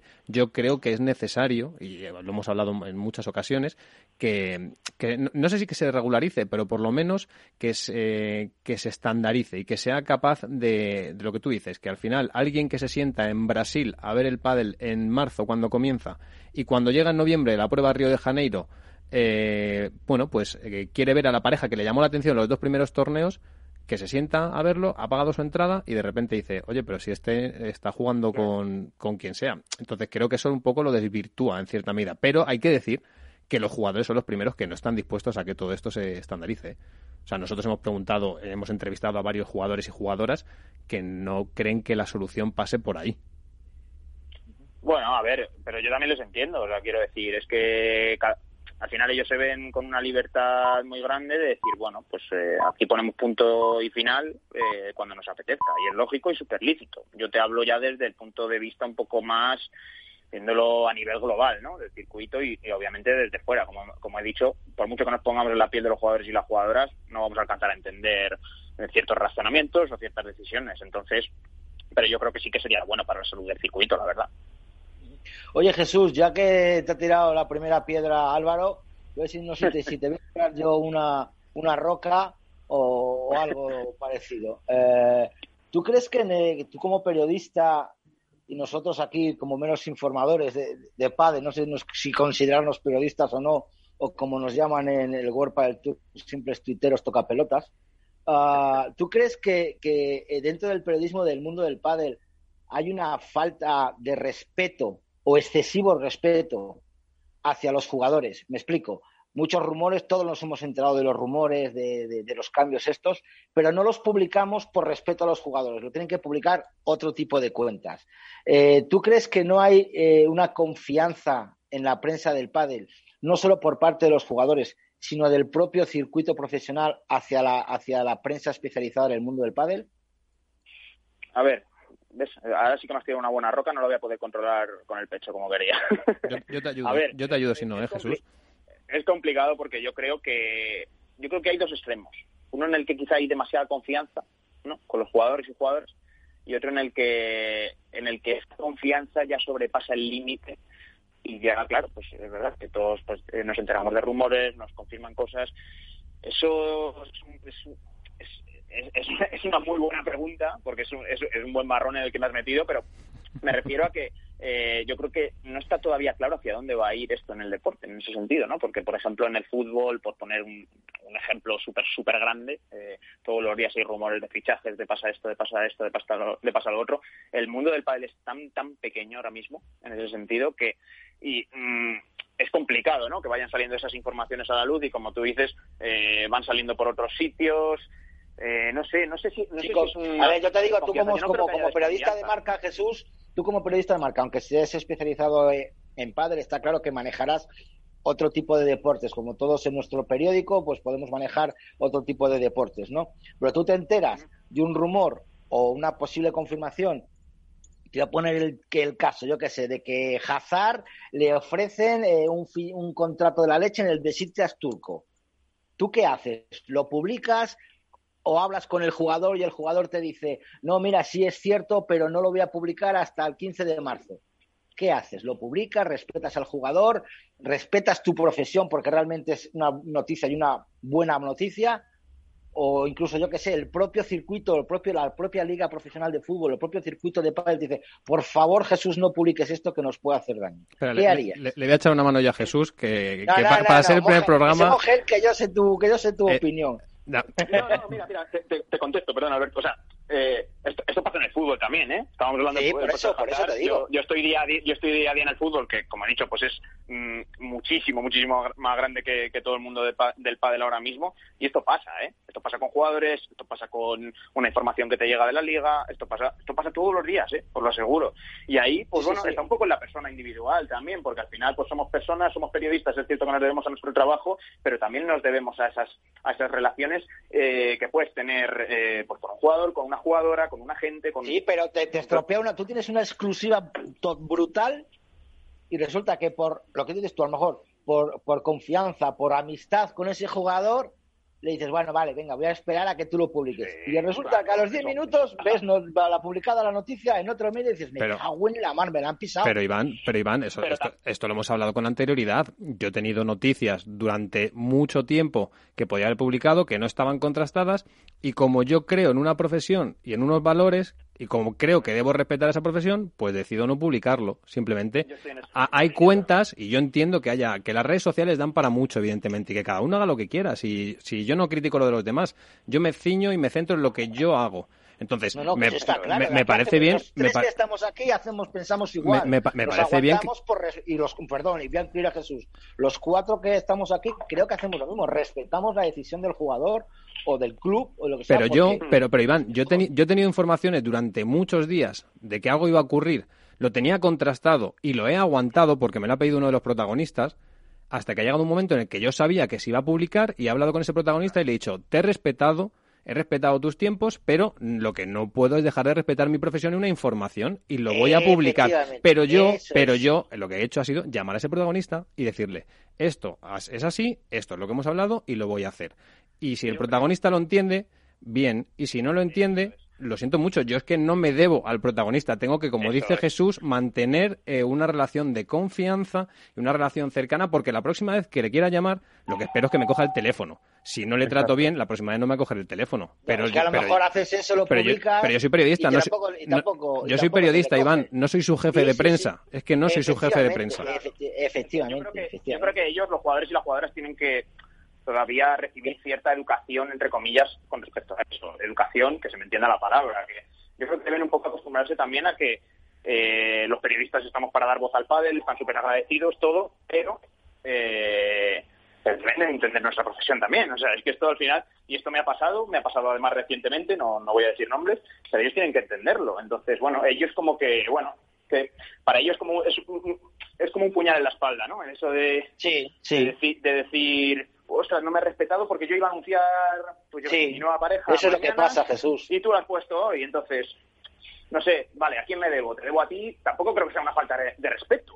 Pero, pero Jesús, mira, yo, yo he hablado con esto con, con, vamos a decir, actores importantes dentro del mundo de- del pádel. Y hace no mucho tenía una conversación con un comunicador, como, como podemos ser cualquiera de nosotros, que ha entrado hace no mucho en el mundo del pádel y hablaba precisamente de esto. Y yo le hacía mucho hincapié en que hay que cuidar este ecosistema tan particular que tiene el mundo del pádel y que te permite eh, acceder a protagonistas que tú ni soñarías en otros deportes. O sea, tú acceder a un Sancho Gutiérrez, que puede ser un Sergio Ramos en el fútbol, ni soñarías con tenerle en una entrevista en Marca o en As si no eres eh, un periodista que eh, tiene mucho nombre, que eres muy cercano a su entorno o lo que sea. Sería imposible. Entonces hay que cuidar ese ecosistema.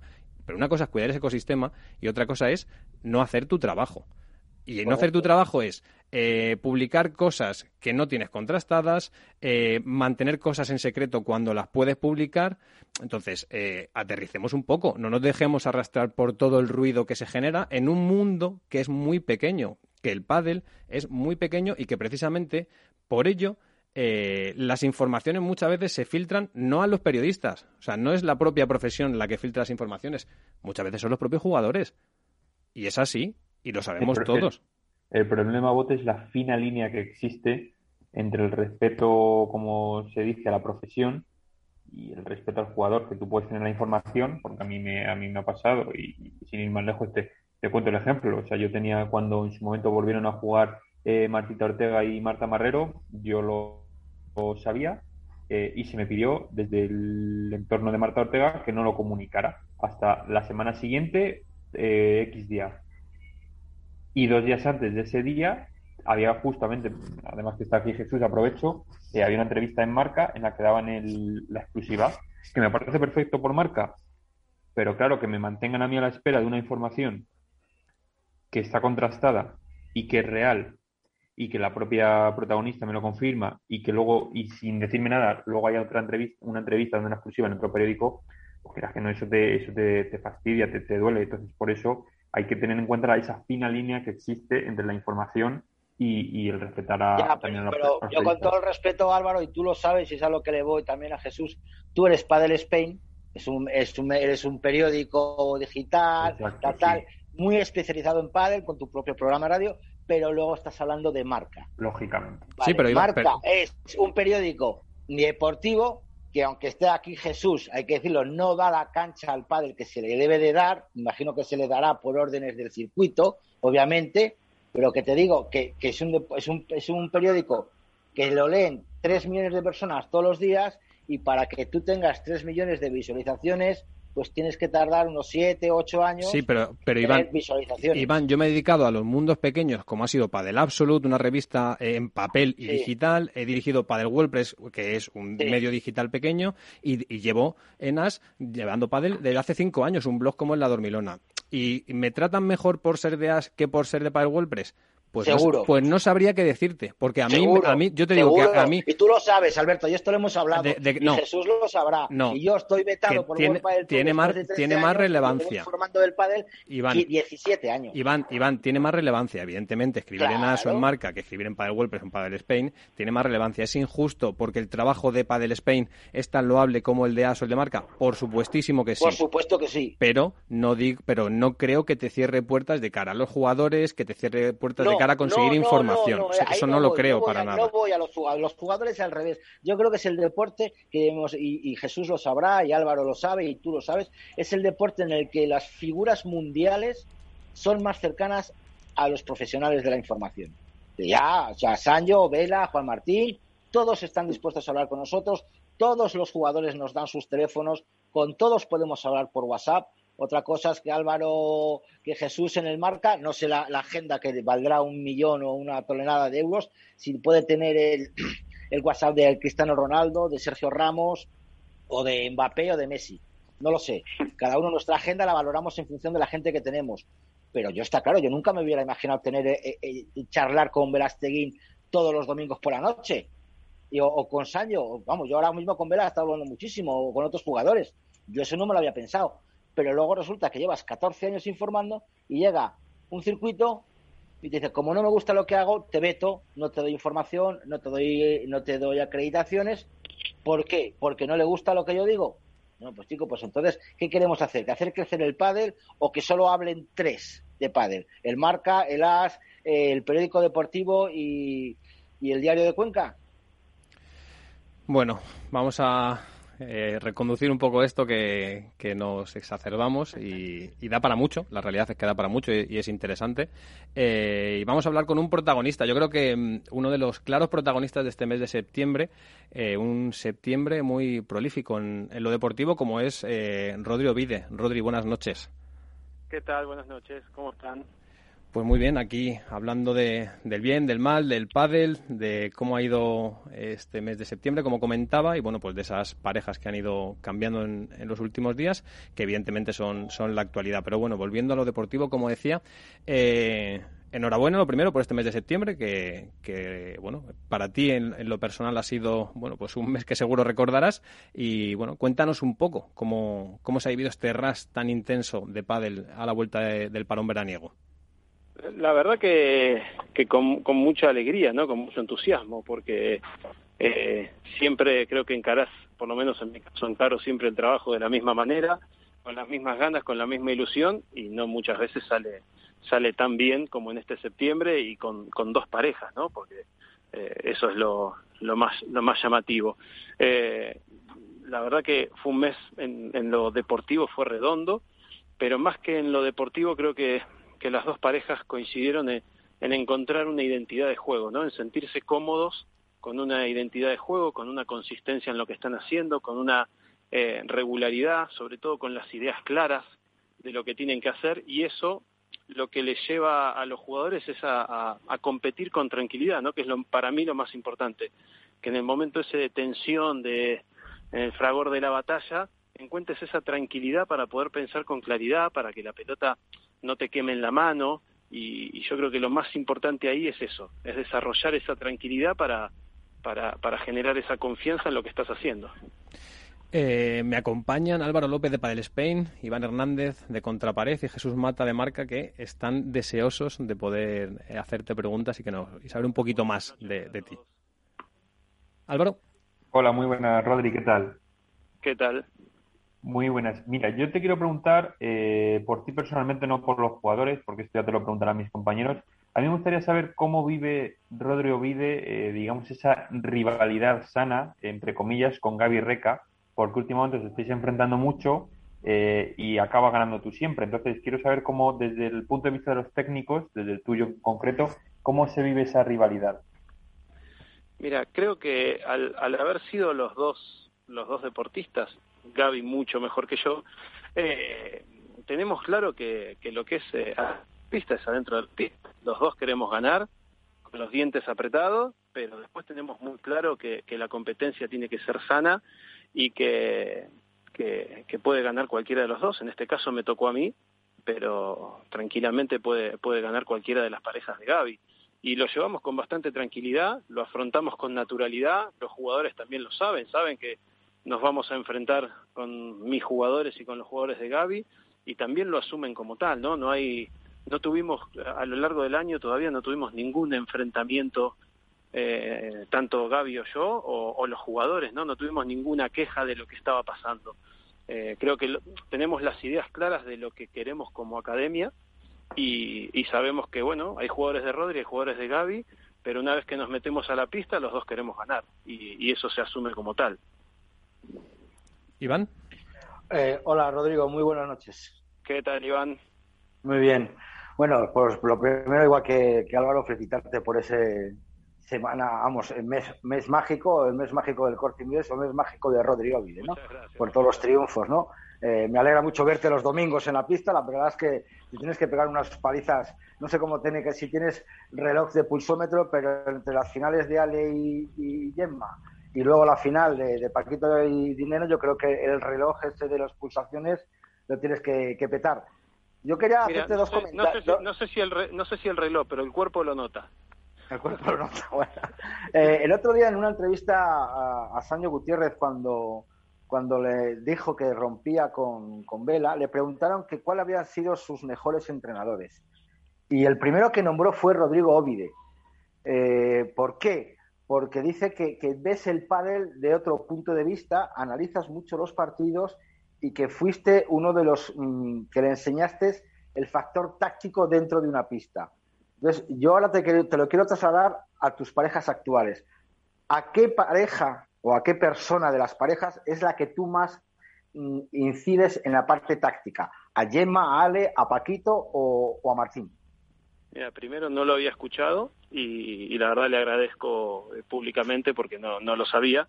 Eh, pues ahí está la entrevista, te invito a verla en Padel Data, eh, que le preguntan cuáles fueron sus referentes como entrenadores yo recuerdo, obviamente, la etapa con Maxi Sánchez, que estuviste tú entrenador con ellos, eh, que tuviste una buena relación, luego se rompió. Dos años con Seba y uno con Maxi. Correcto, pero el detalle fue ese, ¿no? Que te reconoció mm, tu parte estratégica, tu parte de, gran enseñanza. Entonces, claro, yo quiero ahora trasladártelo a Paquito y a Martín. dices, ¿a quién dices tú eres el estratega, tú eres el currante?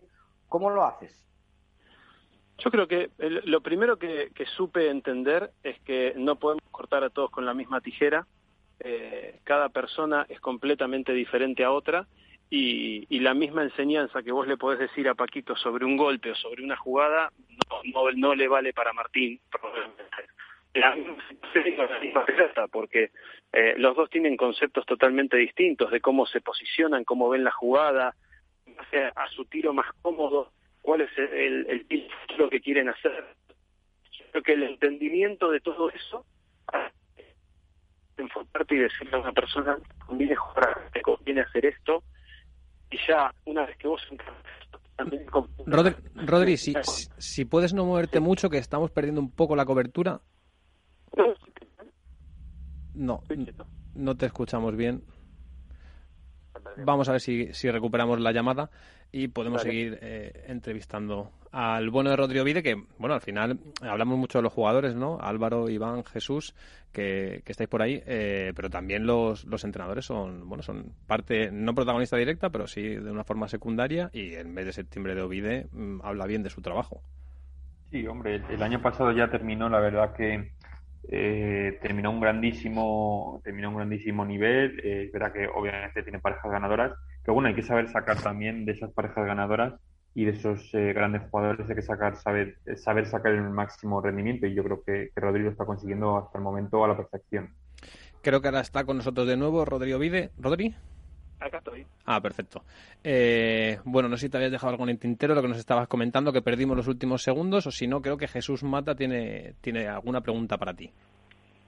Sí, hola Rodri. Bueno, me subo a las felicitaciones por este fantástico mes de septiembre. Yo quería, quería preguntarte por, por Paquito Navarro. ¿Cómo lo has visto este año? Hemos visto un Paquito renovado, un Paquito, un Paquito distinto tanto fuera como, como dentro de la pista, con un lenguaje gestual súper positivo. Eh, no sé, ¿cómo estás viendo esa, esa gran madurez que está alcanzando Paquito? Que, que, bueno, yo creo que entre todos coincidimos, está siendo uno de los mejores jugadores este año en el circuito.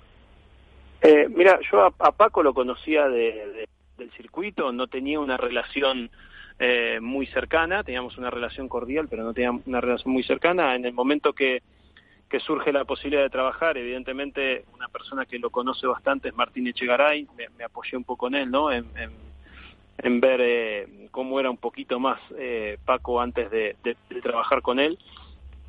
Y, bueno, a medida que fui conociendo a Paco, me, me, fue dando una pauta que es muy importante. Para mí Paco es ganador todo, todo lo que sea todo lo que sea reto, desafío y ganar, eh, Paco lo afronta al 100%. Entonces, creo que mi labor estaba en, en, en, que él se sintiera todo el tiempo así dentro de la pista, entrenando, eh, mirando un partido, analizando un video, lo que sea. Tenía que tenía que, que, encenderle la llama todo el tiempo por ese lado porque porque sé que Paco lo que quiere es eh, ser número uno tiene, lo tiene muy metido en la cabeza y, demuestra que va a ser, está haciendo todo lo posible para ello. Hizo una, una pretemporada pero impresionante.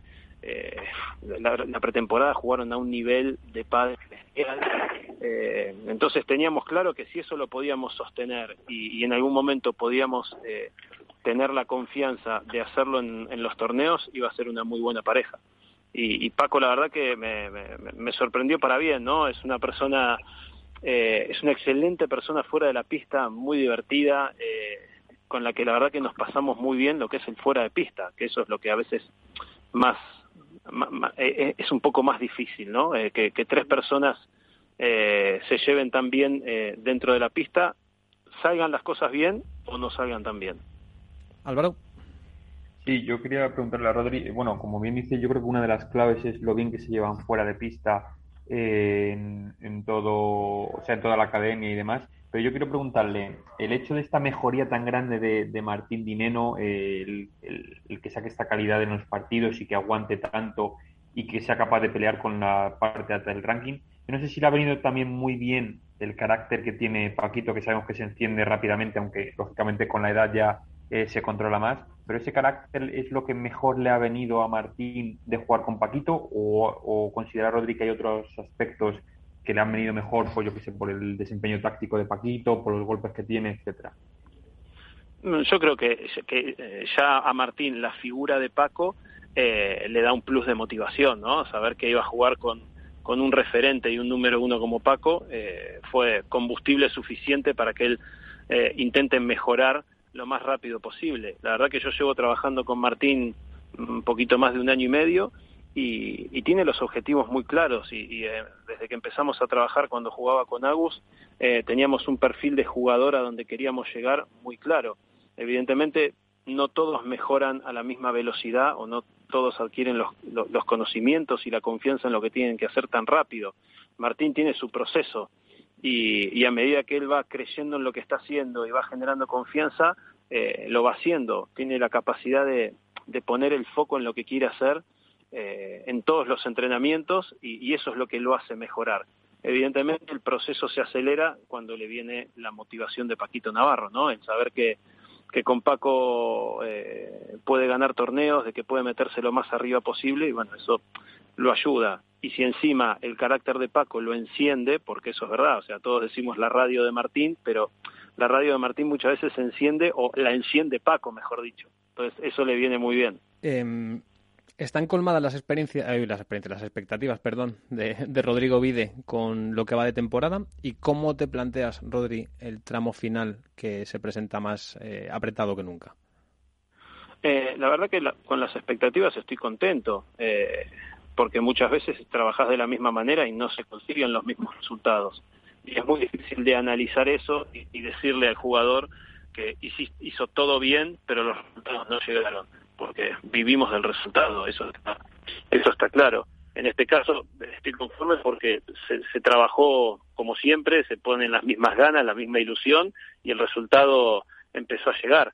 Creo que encarar esta parte del año, eh, en, en, este caso, las tendría que de una manera por química que tienen estas dos parejas.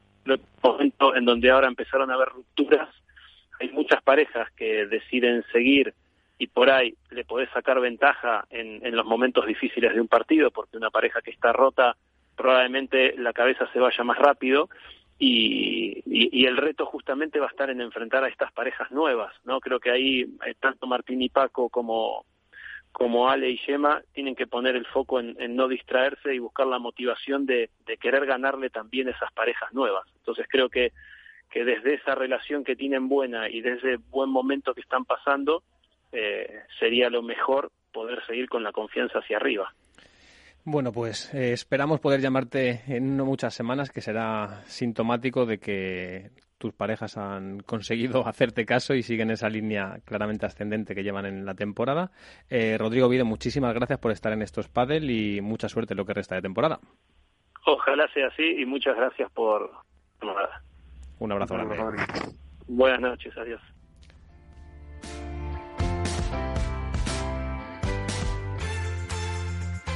Bueno, pues hasta aquí un esto es diferente, como decía al principio, ¿no, Álvaro? Un esto es en el que no están Miguel Matías ni Miguel San Martín, pero bueno, que yo creo que ha quedado bastante apañadito.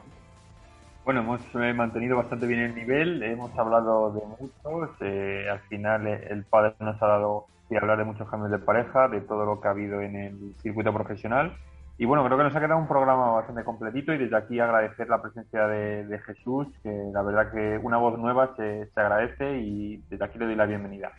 Pues sí, muchísimas gracias a Jesús Mata del diario Marca por estar hoy con nosotros y que esperemos sea solo la primera de muchas ocasiones, a Iván Hernández de Contrapared y a Álvaro López de Padel Spain. Muchas gracias a todos y nos vemos la semana que viene aquí en Estos Padres. Espero que entonces sí con los Migueles o por lo menos con uno de los dos. Un abrazo a todos.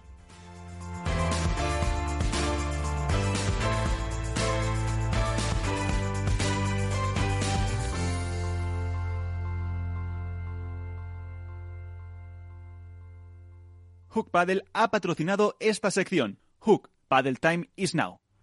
Esto es Paddle. En Facebook,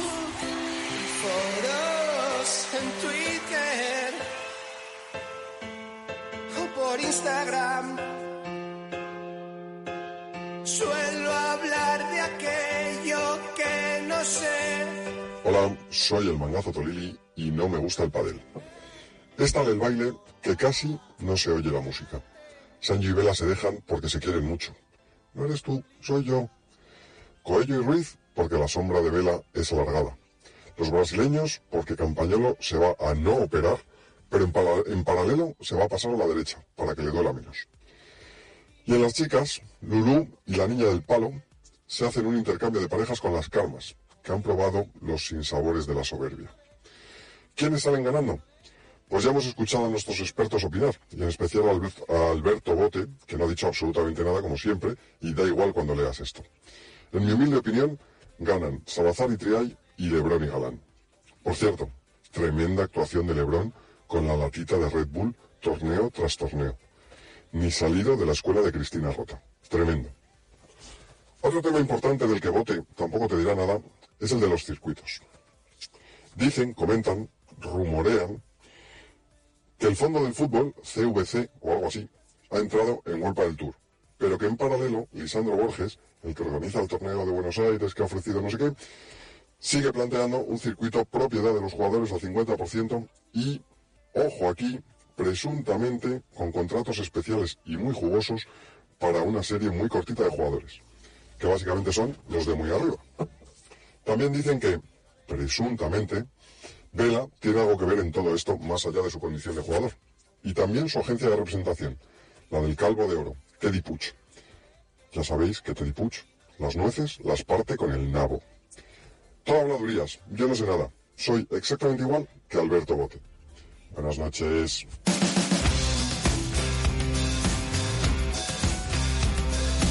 Esto es Padel.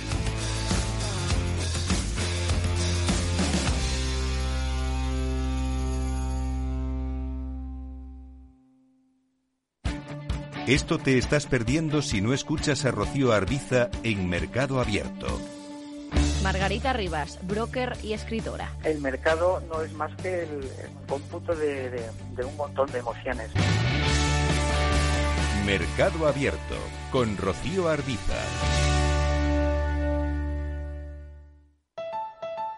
Escucha cada jueves a partir de las 10 y 5 de la noche en Líderes Globales las entrevistas que Raúl Castro nos trae desde Florida. Personas inspiradoras de habla hispana que han destacado en sus actividades más allá de nuestras fronteras y que nos dejan sus enseñanzas y aprendizajes desde el punto de vista más personal. Líderes Globales con Raúl Castro en Capital Radio. Capital Radio.